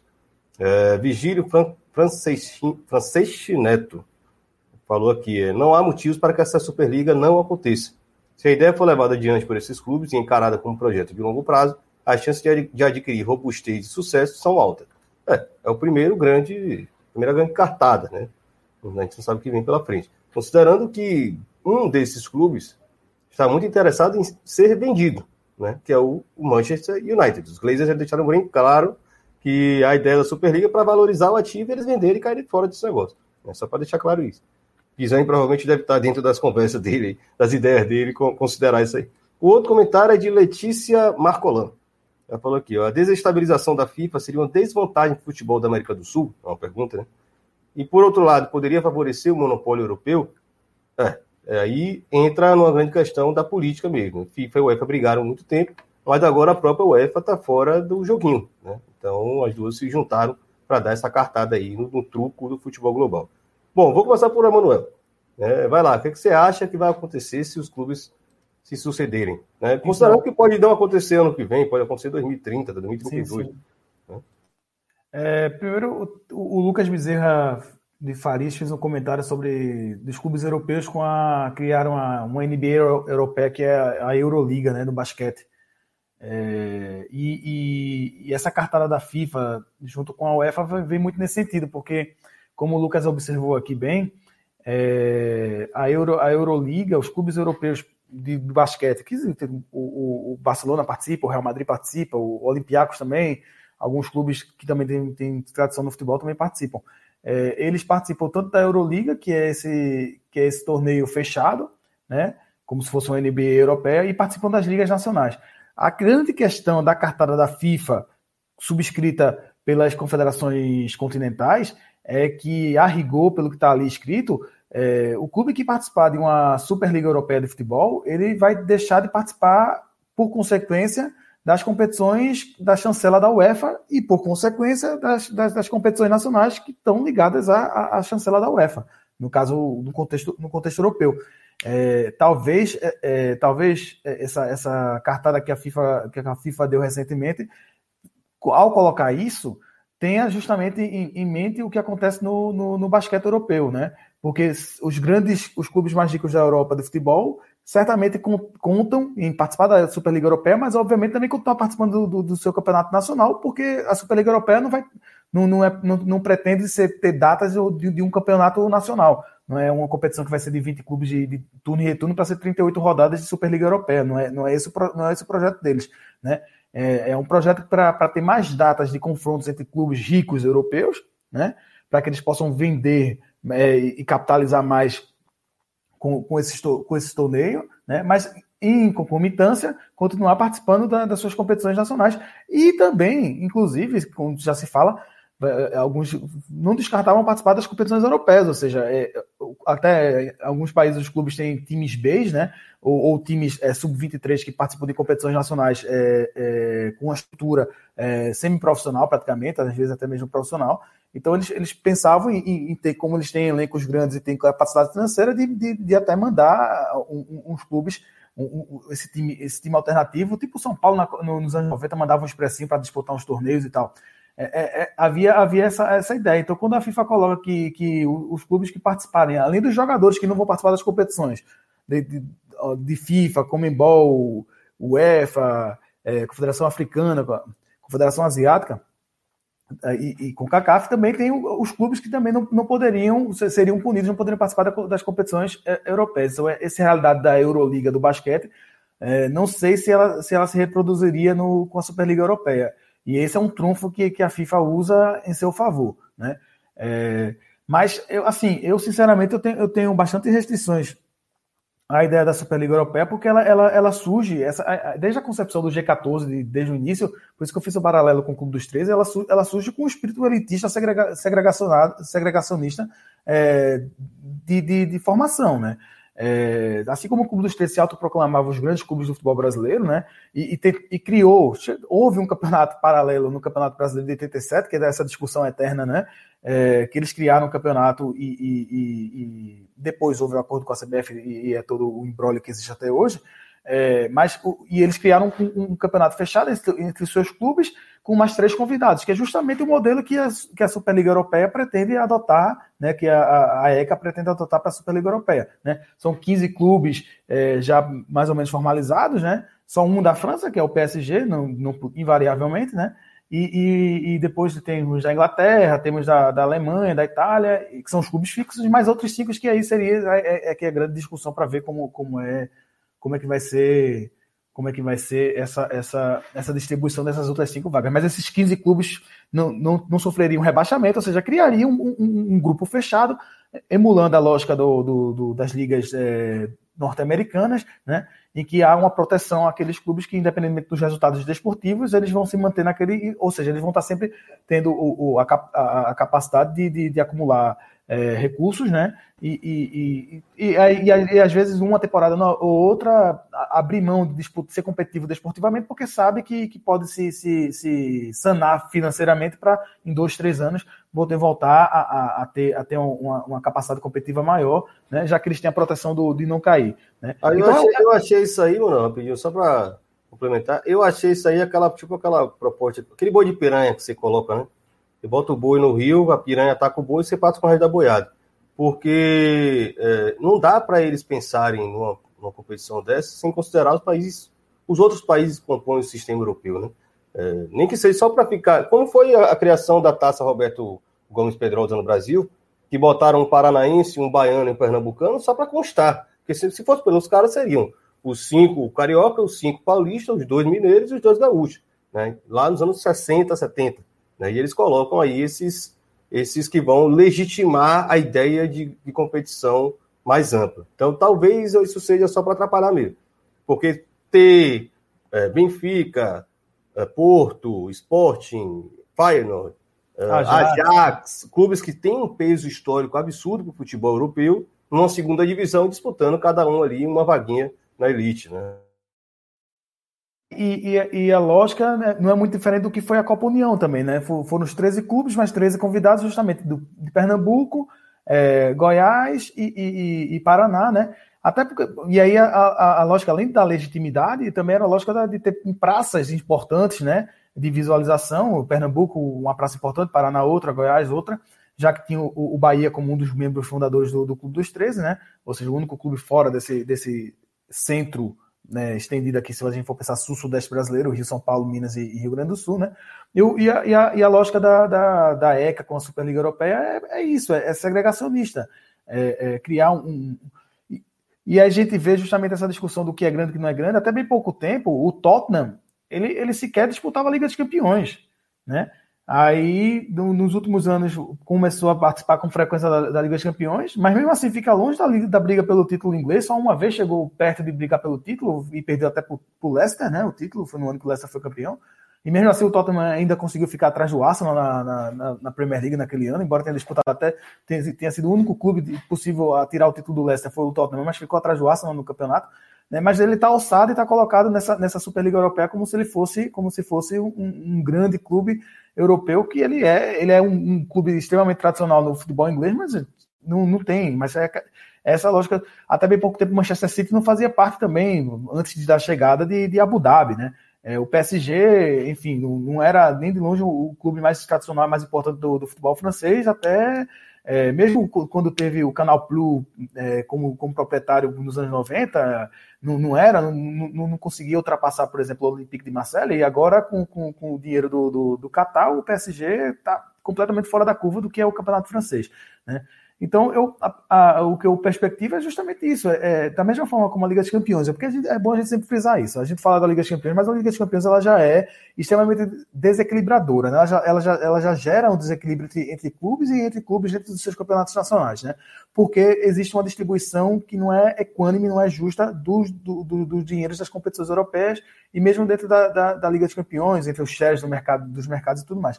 Então ela já gera essa desigualdade. Tanto é que a Associação de Torcedores Europeus soltou uma nota há uma semana é, falando que contra a Superliga Europeia, mas também dizendo que a própria Liga de Campeões, as competições europeias têm que ser reformadas de uma forma mais, para ser mais justa com a distribuição do, dos recursos mais, mais equânime, né? Para que, que haja, haja um maior equilíbrio, um maior balanço competitivo entre os próprios clubes é, do continente europeu e nos, nas suas ligas nacionais.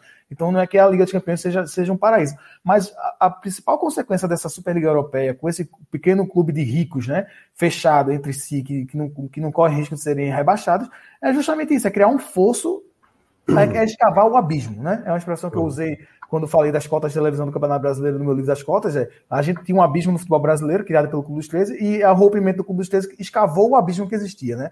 Então essa Superliga Europeia ela vai escavar um abismo que já existe, né?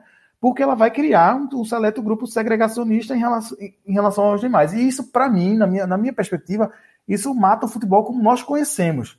Né? Nós somos de uma geração ainda que conhecemos o futebol que tinha essa, essa ligação com a comunidade, com o local, né? com raízes, e não, não, era um, não é um futebol em que, em que eram meros em que os clubes se tornam empresas ou são geridos como empresas no mero lógica financeira do, do, e as competições são, são apenas estruturadas como, como, como objetivo de, de acumulação de, de, capital, né? É justamente essa questão, numa competição com 15 superclubes, clubes com capacidade financeira, quantos é que vão, vai poder ganhar? Quantos anos um Barcelona da vida vai ficar sem, sem conquistar títulos? Então, a, o objetivo não é esportivo, o objetivo é, é a manutenção dos, de um status quo financeiro. Né? E isso, para mim, é matar o que é o futebol na sua essência. É, e, e, isso, e, e se isso triunfar, seja lá quando for, isso vai acabar com o futebol como nós conhecemos, vai ser outra coisa. Né? Que de alguma forma já é um pouco. Né? Se a gente for ver o que é a Liga dos Campeões, que consegue chegar na Liga dos Campeões, e o Mundial de, Clubes apenas reflete isso um pouco, que os clubes sul-americanos já não conseguem mais competir, às vezes não conseguem nem. Já estão se equilibrando com outros continentes, né? E os clubes europeus vão lá, fazem jogos casados versus solteiros e, e ganham o, o, Mundial de Clubes sem nem, sem nem querer, assim, né? Então isso já, isso já isso é reflexo disso, né? E, e, para mim é isso. O futebol acaba da forma como nós conhecemos e começa a ser uma outra, uma outra coisa. Beleza. Deixa eu passar a bola para. Você quer falar, Lu, alguma coisa rápido? Vou passar a bola para a Pisani. Queria deixar você por último. É, é, que eu já falei bastante, o Pisani falou menos, deixa eu falar. Tá, eu vou, eu vou botar até na tela aqui para provocar, porque eu imagino que Pisa vai trabalhar um pouco nessa, nessa chave aqui que eu coloquei no que eu quero mostrar, é que é a evolução das receitas dos principais clubes europeus de 2009 a 2019, né? Como o Emanuel falou, né? No, embaixo do abismo tem gente lá com a pá cavando mais o abismo. E aí você vê isso claramente né, nas receitas. O, esse gráfico não é muito intuitivo, né? Porque ele passa aqui os anos na tabela é, é, horizontal, na coluna, na linha horizontal e na coluna você tem os anos avançando e as receitas aqui, os valores em milhões de euros, né?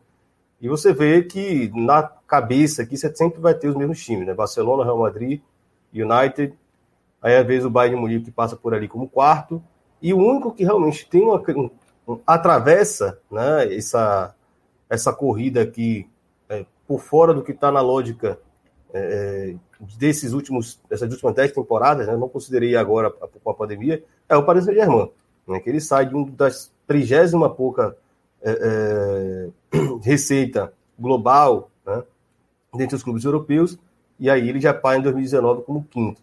Agora aí, veja que o Paris Saint-Germain começa a ascender em 2011, que é quando ele é adquirido pelo, pelo Qatar, pelo fundo de investimento. Exatamente. Ou seja, o Paris Saint-Germain é, é, não, não é natural, não é, não é um crescimento orgânico do, do, do, do, faturamento. É injeção de dinheiro do seu proprietário, que é um Estado soberano, né? com seu Exatamente. fundo multibilionário, trilhões de, de, de, de dólares para investir. E o outro é exatamente o City. Né? O outro Sim, tem um né? padrão de desenvolvimento parecido. Aí, antes de passar para a PISA, porque ele sabe trabalhar muito bem nessa discussão, é, tem esse aqui também que eu acho que é um pouco mais fácil de enxergar. Né? Eu listei qual foi a primeira, a quinta, a décima, a décima quinta, a vigésima e trigésima maior receita ao longo de cada ano. Né? E você vê que a trigésima ela sai de pouco menos de 100 milhões e ele, ela vai estar hoje, 10 anos depois, um pouco acima de 150, né? 174, a trigésima. A primeira ela pula de um patamar de 400 para um patamar de 840, ou seja, mais que dobra. Né? Então, o fosso ele vai crescendo muito nos últimos anos e justifica muito toda essa discussão que tem sido feita.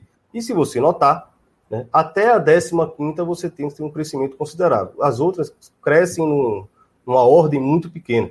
Né? Então, é exatamente isso. Fecha a porta. Né? A ideia é essa fecha a porta, não entra mais ninguém no nosso clubinho. E só mais um adendo aqui para eu encerrar, é, é, é, é, essa, essa lista de 30, você nota que depois do último contrato de direitos de transmissão da Premier League, os clubes ingleses, até um, um, um, um clube pequeno é, irrelevante, ele entra na lista do, do, do, dos clubes com maior faturamento do futebol, do futebol europeu, consequentemente do futebol mundial, apenas por conta dos direitos de transmissão. Então, o, o orçamento Exatamente. de um clube como um Fulham, quando está na Premier League, ou qualquer clube pequeno inglês que esteja na Premier League, é maior do que qualquer do, do que do Ajax, do Benfica, do Porto, dos clubes tradicionalíssimos no futebol europeu, mas que não tem condições, ou o Olympique de Marselha, enfim, né?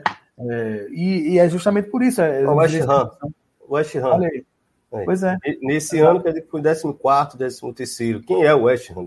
Comparando assim, em termos de receita. Não tem um clube com muita história, mas tá aí por causa da Premier League, de fato. Vai lá, Pisa. Manda vez, sem seu tempo aí. É, eu ia. Acho que dentro dessas especulações do que pode ser, é, eu concordo muito com a ideia de, de pode ser um grande bo um, bode na sala, né? Colocar o bode na sala e ter uma queda de braço para diminuir e melhorar o espetáculo, por exemplo, acabar com as Copas de Liga na Inglaterra, acabar com outras disputas menores e se colocar, mas tem o perigo desse rompimento também. E aí eu acho que eu, eu não fecharia em 15. A gente olha, por exemplo, primeiro fator que é, que é o, o espetáculo. Podem ser os 15 clubes europeus, mas aí você pode abrir para um sul-americano, dois. Hoje a gente já tem uma logística que, que, permite isso, e aí é uma questão de entender quem vai estar tá investindo dentro desse, dessa grande liga, né? A gente tem alguns gargalos aí para entender que é o calendário. Quantas partidas cabem no ano? Dá para jogar de quarta a domingo? A gente tem 52 semanas, vamos tirar dois meses, três meses para recuperação do atleta? O que, que é saudável para manter o espetáculo em alto nível? E aí você começa a pensar dentro do produto. É, para entender se vale a pena jogar só entre esses 15 e tem esses 15 ou se dá para fazer novos e todo mundo ser sócio dentro disso e, e, e minando o produto. Mas eu, esse gráfico do Irlão, acho que ele, ele mostra, assim, ele, ele é crasso, como é muito mais fácil ter dinheiro e fazer dinheiro do que partir do nada ou ver um clube que tem poucas receitas e fazer esse salto é, quantitativo. Se você puxar mais 10 anos, você vai ver a mesma trajetória com o Chelsea ali, né? É, ir ali para 2002, é, é, começar a olhar. Em... Né? O Chelsea é, é o que abre né, as portas. Você, o Chelsea estava numa grande cidade, Londres, já tinha algumas coisas que facilitavam. Mas quando você vê o PSG e, e aí dentro do, do, global, você quebra totalmente a lógica do, do direito de televisão, dos direitos de transmissão, né, que viraram esse, esse fiel da balança, reforçando o que Emanuel falou sobre é, você tinha o Aston Villa, talvez eu acho que né, se você pegar o, o Football Money, o report ali, você olha os é, tinha clubes ingleses que hoje nem aparecem. Schalke é um exemplo também de um clube que estava sempre figurando ali e foi caindo pelas tabelas e tudo mais. Então, eu acho que os fatores ali dessa Superliga, eu acredito que assim, desenvolver o produto, todo mundo tem essa mentalidade ali dentro. A FIFA vai cede um pouco na questão do desenvolvimento do produto, produto que eu chamo futebol, o jogo na televisão, que é a força motriz de tudo. É, esse na televisão, no estádio, onde quer que esteja ali, o, o espetáculo. Esse é o grande, é, é, é eu acho que é, é, é, o que pauta essa criação dos superclubes dentro da cabeça do, do dono de um superclube hoje na cabeça deles, eles podem oferecer um, um espetáculo melhor se eles não tiverem que colocar clubes é, da periferia do sistema. Eles conseguem lapidar isso e têm acesso à receita, a investimento externo, injetar mais dinheiro para garantir que isso está ali, porque eles naturalmente vão ser os caras que vão puxar e a gente olha na, na tabela a confirmação disso com a relação das receitas ali, até dos gastos, né? Que eles podem se dar o luxo, se você puxar o quanto os caras gastaram de, desde 2016, o City, se eu não me engano, está na ordem do bilhão, um bilhão já gasto e, e, e, recuperou só, não chega a um terço disso. Então, alguém está se dando ao luxo disso, né? Quando você puxa outros clubes ali. Então, é, é complicada essa conta. e dentro da pergunta que a gente fala ali de, é, sobre essa estadualização ali, né? É, eu acho que é, é um é paralelo bacana para olhar como a gente quer olhar o, o, espetáculo na TV. E na cabeça deles, o espetáculo não anda com o senso de comunidade que Emanuel falou, são coisas paralelas. Tem o futebol que eu jogo de domingo, tem o futebol que eu jogo no meu clube, na minha comunidade, mas ali na cabeça. Não, eu acho que, é, eu não sei, eu vivi no, nos Estados Unidos alguns anos da minha vida e eu acho que tem essa diferença muito clara do que, que é o, o, o, o praticar o esporte, o esporte que você vê na TV, assim Claro que o sistema um se alimenta do outro, mas eu acho muito estranho enquanto a gente aqui tem uma ligação umbilical, tem essa ligação, cara, de ser quem você é e, e, e ser sua comunidade. Você olha na, na Argentina, isso é, é, até mais pulverizado. Aqui, eu acho que São Paulo a gente tem perdido um pouco disso, por exemplo, mas em Buenos Aires isso é muito mais latente ali, o clube de bairro, a importância do clube de bairro dentro da comunidade, enquanto nessa lógica do espetáculo, a gente simplesmente coloca ele na categoria de espetáculo e, na, e o outro na categoria do que você pratica no dia a dia, que é dia a dia, e como se não importasse uma coisa, uma coisa não tivesse a ver com a outra, né? Então eu acho que isso é, é, é algo, na minha visão, é um pouco perigoso, compartimenta demais um ecossistema que é, é, é se retroalimenta ali, e, e, para mim vai, vai planificar demais o que é o que é o torcer, o que é o que é ser torcedor, porque, cara, nesse sistema de, de Superliga, imagina se não tem lugar para o Brasil, imagina se a gente vai assistir, você perde muito isso ou vai criar um produto paralelo, né? O problema é que se hoje a gente já reclama do cara Ô, Pedro, tá indo para Cincinnati. Não, não discordando de você, mas se a gente considerar o, o basquete como esse né, exemplo que está ali perto para a gente ter uma ideia parecida, o basquete europeu ele é estupidamente forte, né, assim, Sim. forte no sentido de, de mobilizar muita gente, né? Os clubes grandes Sim. que a gente conhece, principalmente os associativos, são multiesportivos, né? o Real, o Barcelona, o Panathinaikos, uh, os gregos em geral, são clubes que têm uma força muito grande no, no basquete. É, e assim, a NBA está lá, provavelmente todo mundo consome também, mas os estádios, os estádios, né, os ginásios do, do, do basquete europeu estão lá bombando eternamente. O Emanuel conhece melhor que a gente, né? Emanuel, você é sócio do Porto também está bem perto. Mas só para complementar, né? De alguma forma existe ainda vida além né, da. Não, eu da acho bolha. que eles reforçam. Sim, eu acho que eles reforçam isso. É, eles têm o, o, basquete europeu. E aí, um caso super interessante para entender o que, que, pode ser uma Superliga, porque já acontece isso lá, é o campeonato de rugby europeu. O campeonato de rugby europeu, ele tem um, um, país, a Itália lá dentro é a França dentro do, do, contexto do futebol.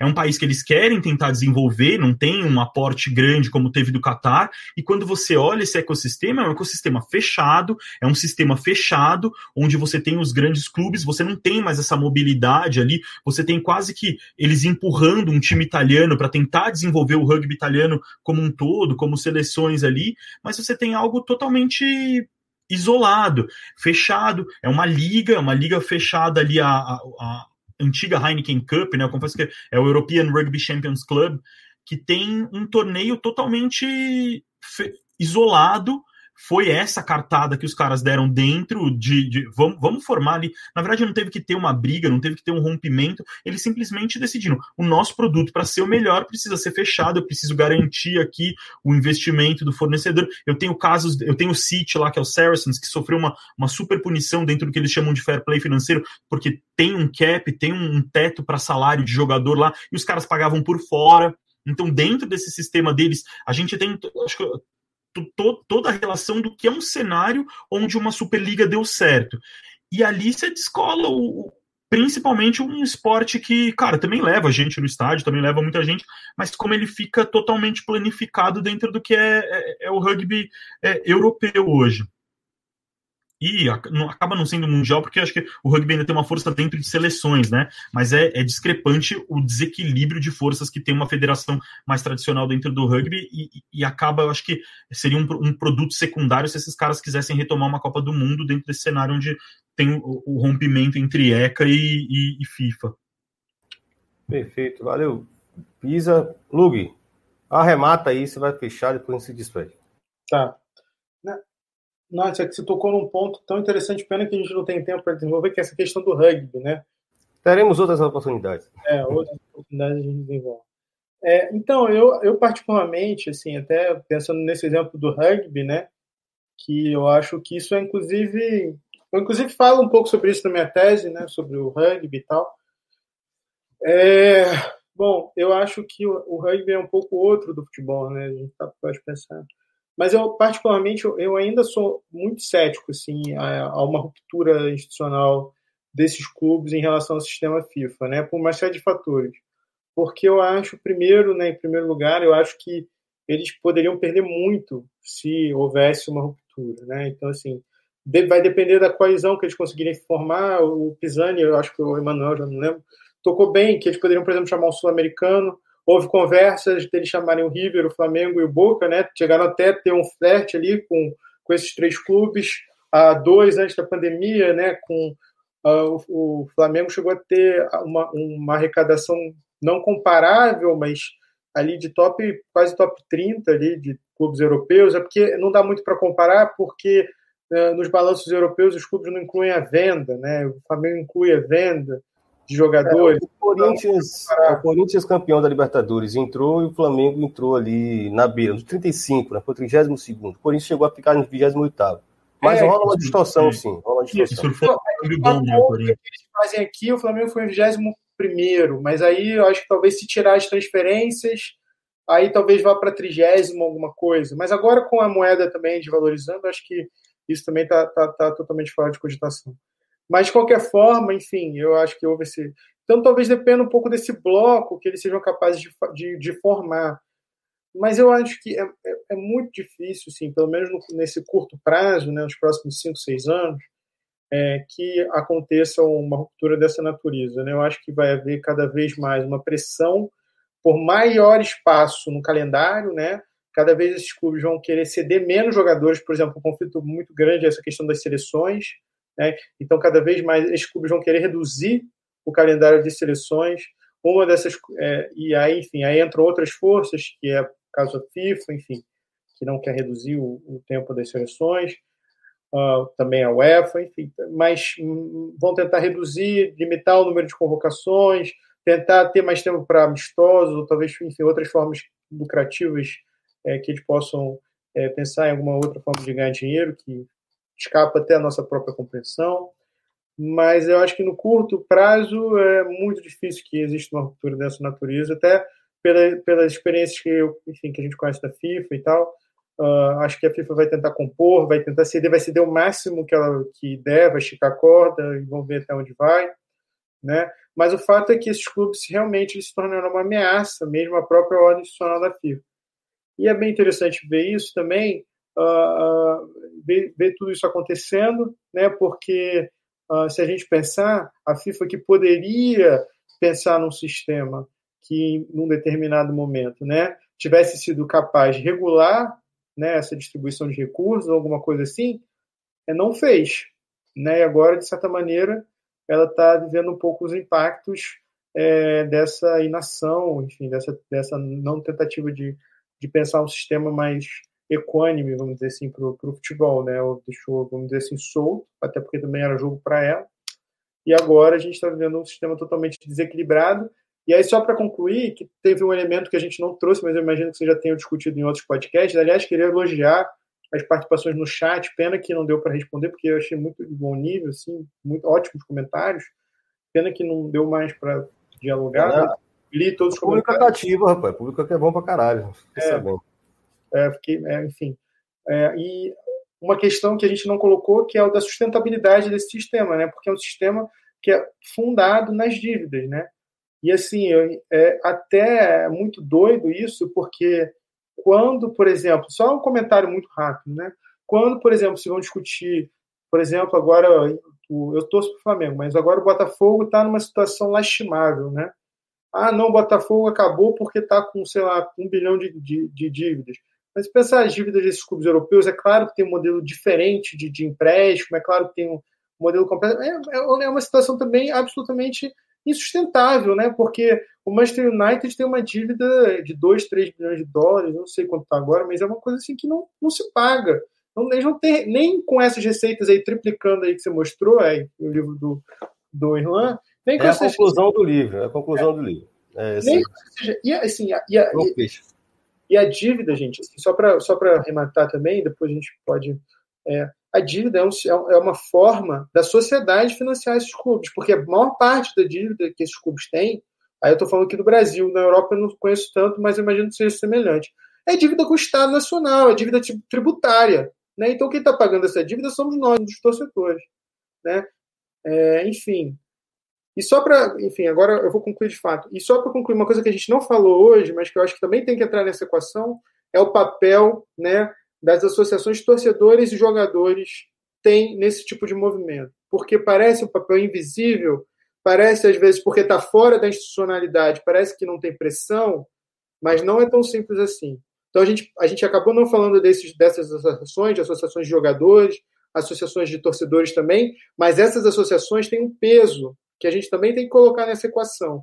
É uma pena que a gente tenha explorado esse ponto, mas, mas eu, eu penso nisso também. Por isso também acho que é muito difícil é, acontecer uma ruptura, por causa também do peso é, desses grupos, dessas agremiações, dessas associações, que é, que é importante, especialmente países como a Alemanha, Espanha, Inglaterra, enfim, no Brasil também, né?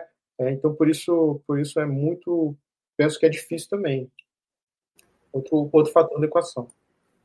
Perfeito, senhores. Eu acho que a gente conseguiu dar um bom panorama dessa discussão, passado, presente e futuro, é, especular aí né, os movimentos, considerando também os aprendizados da história.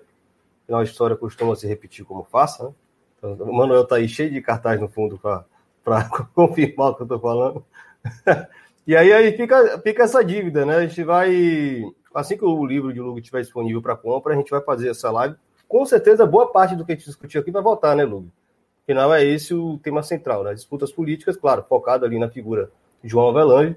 Lug traz uma discussão que eu achei excelente, né, que quebra um pouco essa ideia de que Avelange foi o grande é, promotor da mercantilização do futebol. Ele vai trazer elementos ali sobre Stanley Russo também, né?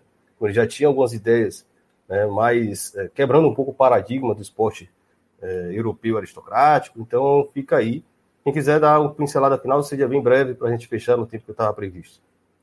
Emanuel, Pisani, depois Lugo. É, só, é, só para me despedir, lembrar o, o que o Bulamac mencionou agora, a questão das dívidas, é só lembrar como os Glazers adquiriram o Manchester United, né? Eles adquiriram o Manchester United pagando o clube com o dinheiro do próprio clube e contraindo dívida através de empréstimos, né? Com, em nome do próprio clube, né? Então, tipo, o clube é que tá pagando para os Blazers comprarem o, o, clube, é uma coisa, enfim. E é meio baseado nessa lógica que, que esses superclubes querem, querem construir essa. essa, essa ah, e roubando, roubando sócios minoritários, né? Porque existia uma regra onde eles conseguissem tal percentagem do, da, da sociedade, eles ganhavam o resto todo. É, eles eram obrigados. É, os outros, os outros acionistas eram obrigados a vender. Né? Então, é, o assalto, Exato. foi um assalto. Exato. Usando o dinheiro do próprio clube para fazer isso, né? Então, então, então é, é, tem, esse, tem esse fator aí. É, então é isso. É, de fato, a gente, eu, eu, eu mencionei né, de passagem a questão da, da, nota que a Associação de Torcedores da Europa soltou né, na semana passada, que, que tem subscrito por. Deixa eu só, só, só para frisar aqui, foram 20 associações de torcidas nacionais, né, ou seja, as associações de cada país de torcedores, e 96 torcidas, né? Inclusive de torcidas dos clubes que, que querem criar essa Superliga Europeia, dizendo não queremos uma Superliga Europeia, mas também não queremos a Liga dos Campeões, as competições europeias da forma como estão agora. Queremos um, um, uma Liga dos Campeões mais justa, mais, mais igualitária. Né? Mas, de fato, é, é, e elas exercem, eles organizam é, congressos continentais, inclusive o último que aconteceu foi em 2019, aqui em Lisboa. Né?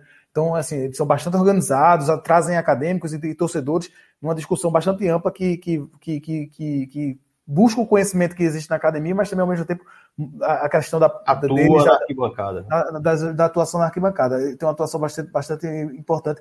E as torcidas aqui de, de Portugal, a, a, maioria delas é, faz parte dessa associação, inclusive. Né? Então é isso. É, foi, foi dentro do limite do tempo que foi que nós podemos discutir. Bastante, bastante proveitoso. O, a presença do, do Burlamac aqui enriqueceu bastante a, o debate e de fato os comentários também. Pena que a gente não tem tempo para ficar, para ficar debatendo e dialogando com, com quem está assistindo, porque, porque tem, tem, essa constrição temporal aí. Mas é isso, abraço a todos. Daria para fazer, mas aí não virava podcast. Eu acho que esse aqui é um tema que tem que virar podcast indispensavelmente. Pisa, jogo rápido. É, eu acho assim, a, a um, um, indicador muito é, para ficar atento ali é a questão de Barcelona e Real Madrid, como essas as finanças desses dois clubes nos, nos últimos anos, né? Essas finanças ruins quanto elas podem ser indício ou elas são é, má gestão pura e simplesmente, né?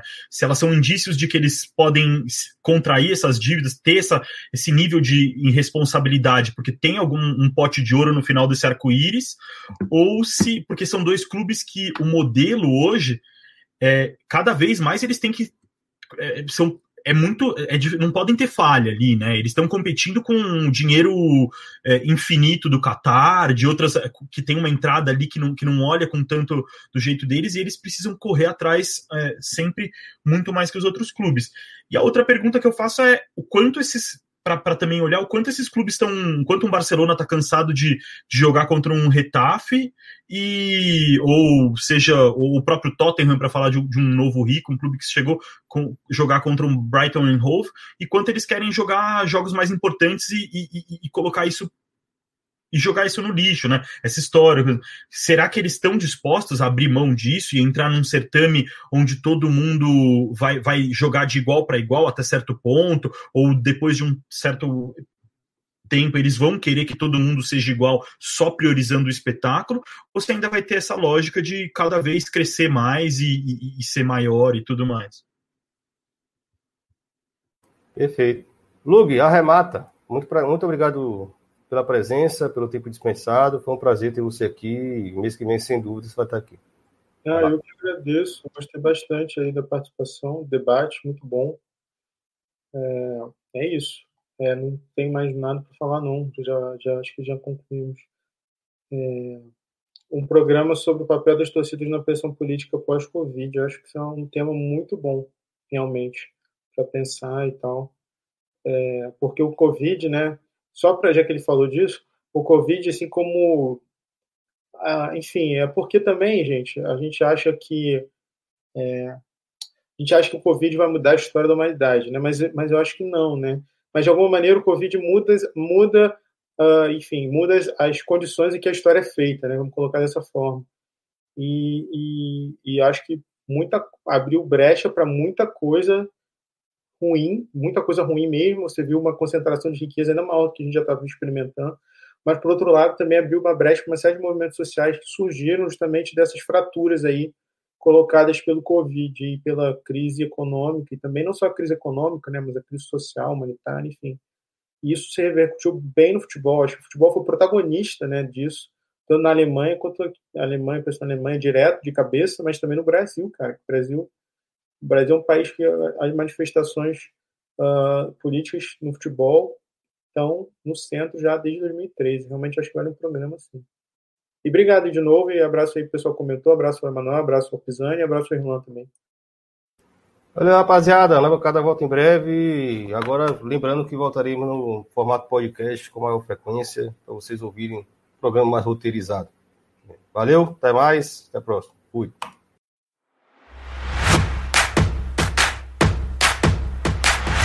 O ouvinte mais fiel do Na Bancada já está ciente. A transformação de clubes em empresas está longe de ser uma solução para os problemas do futebol brasileiro.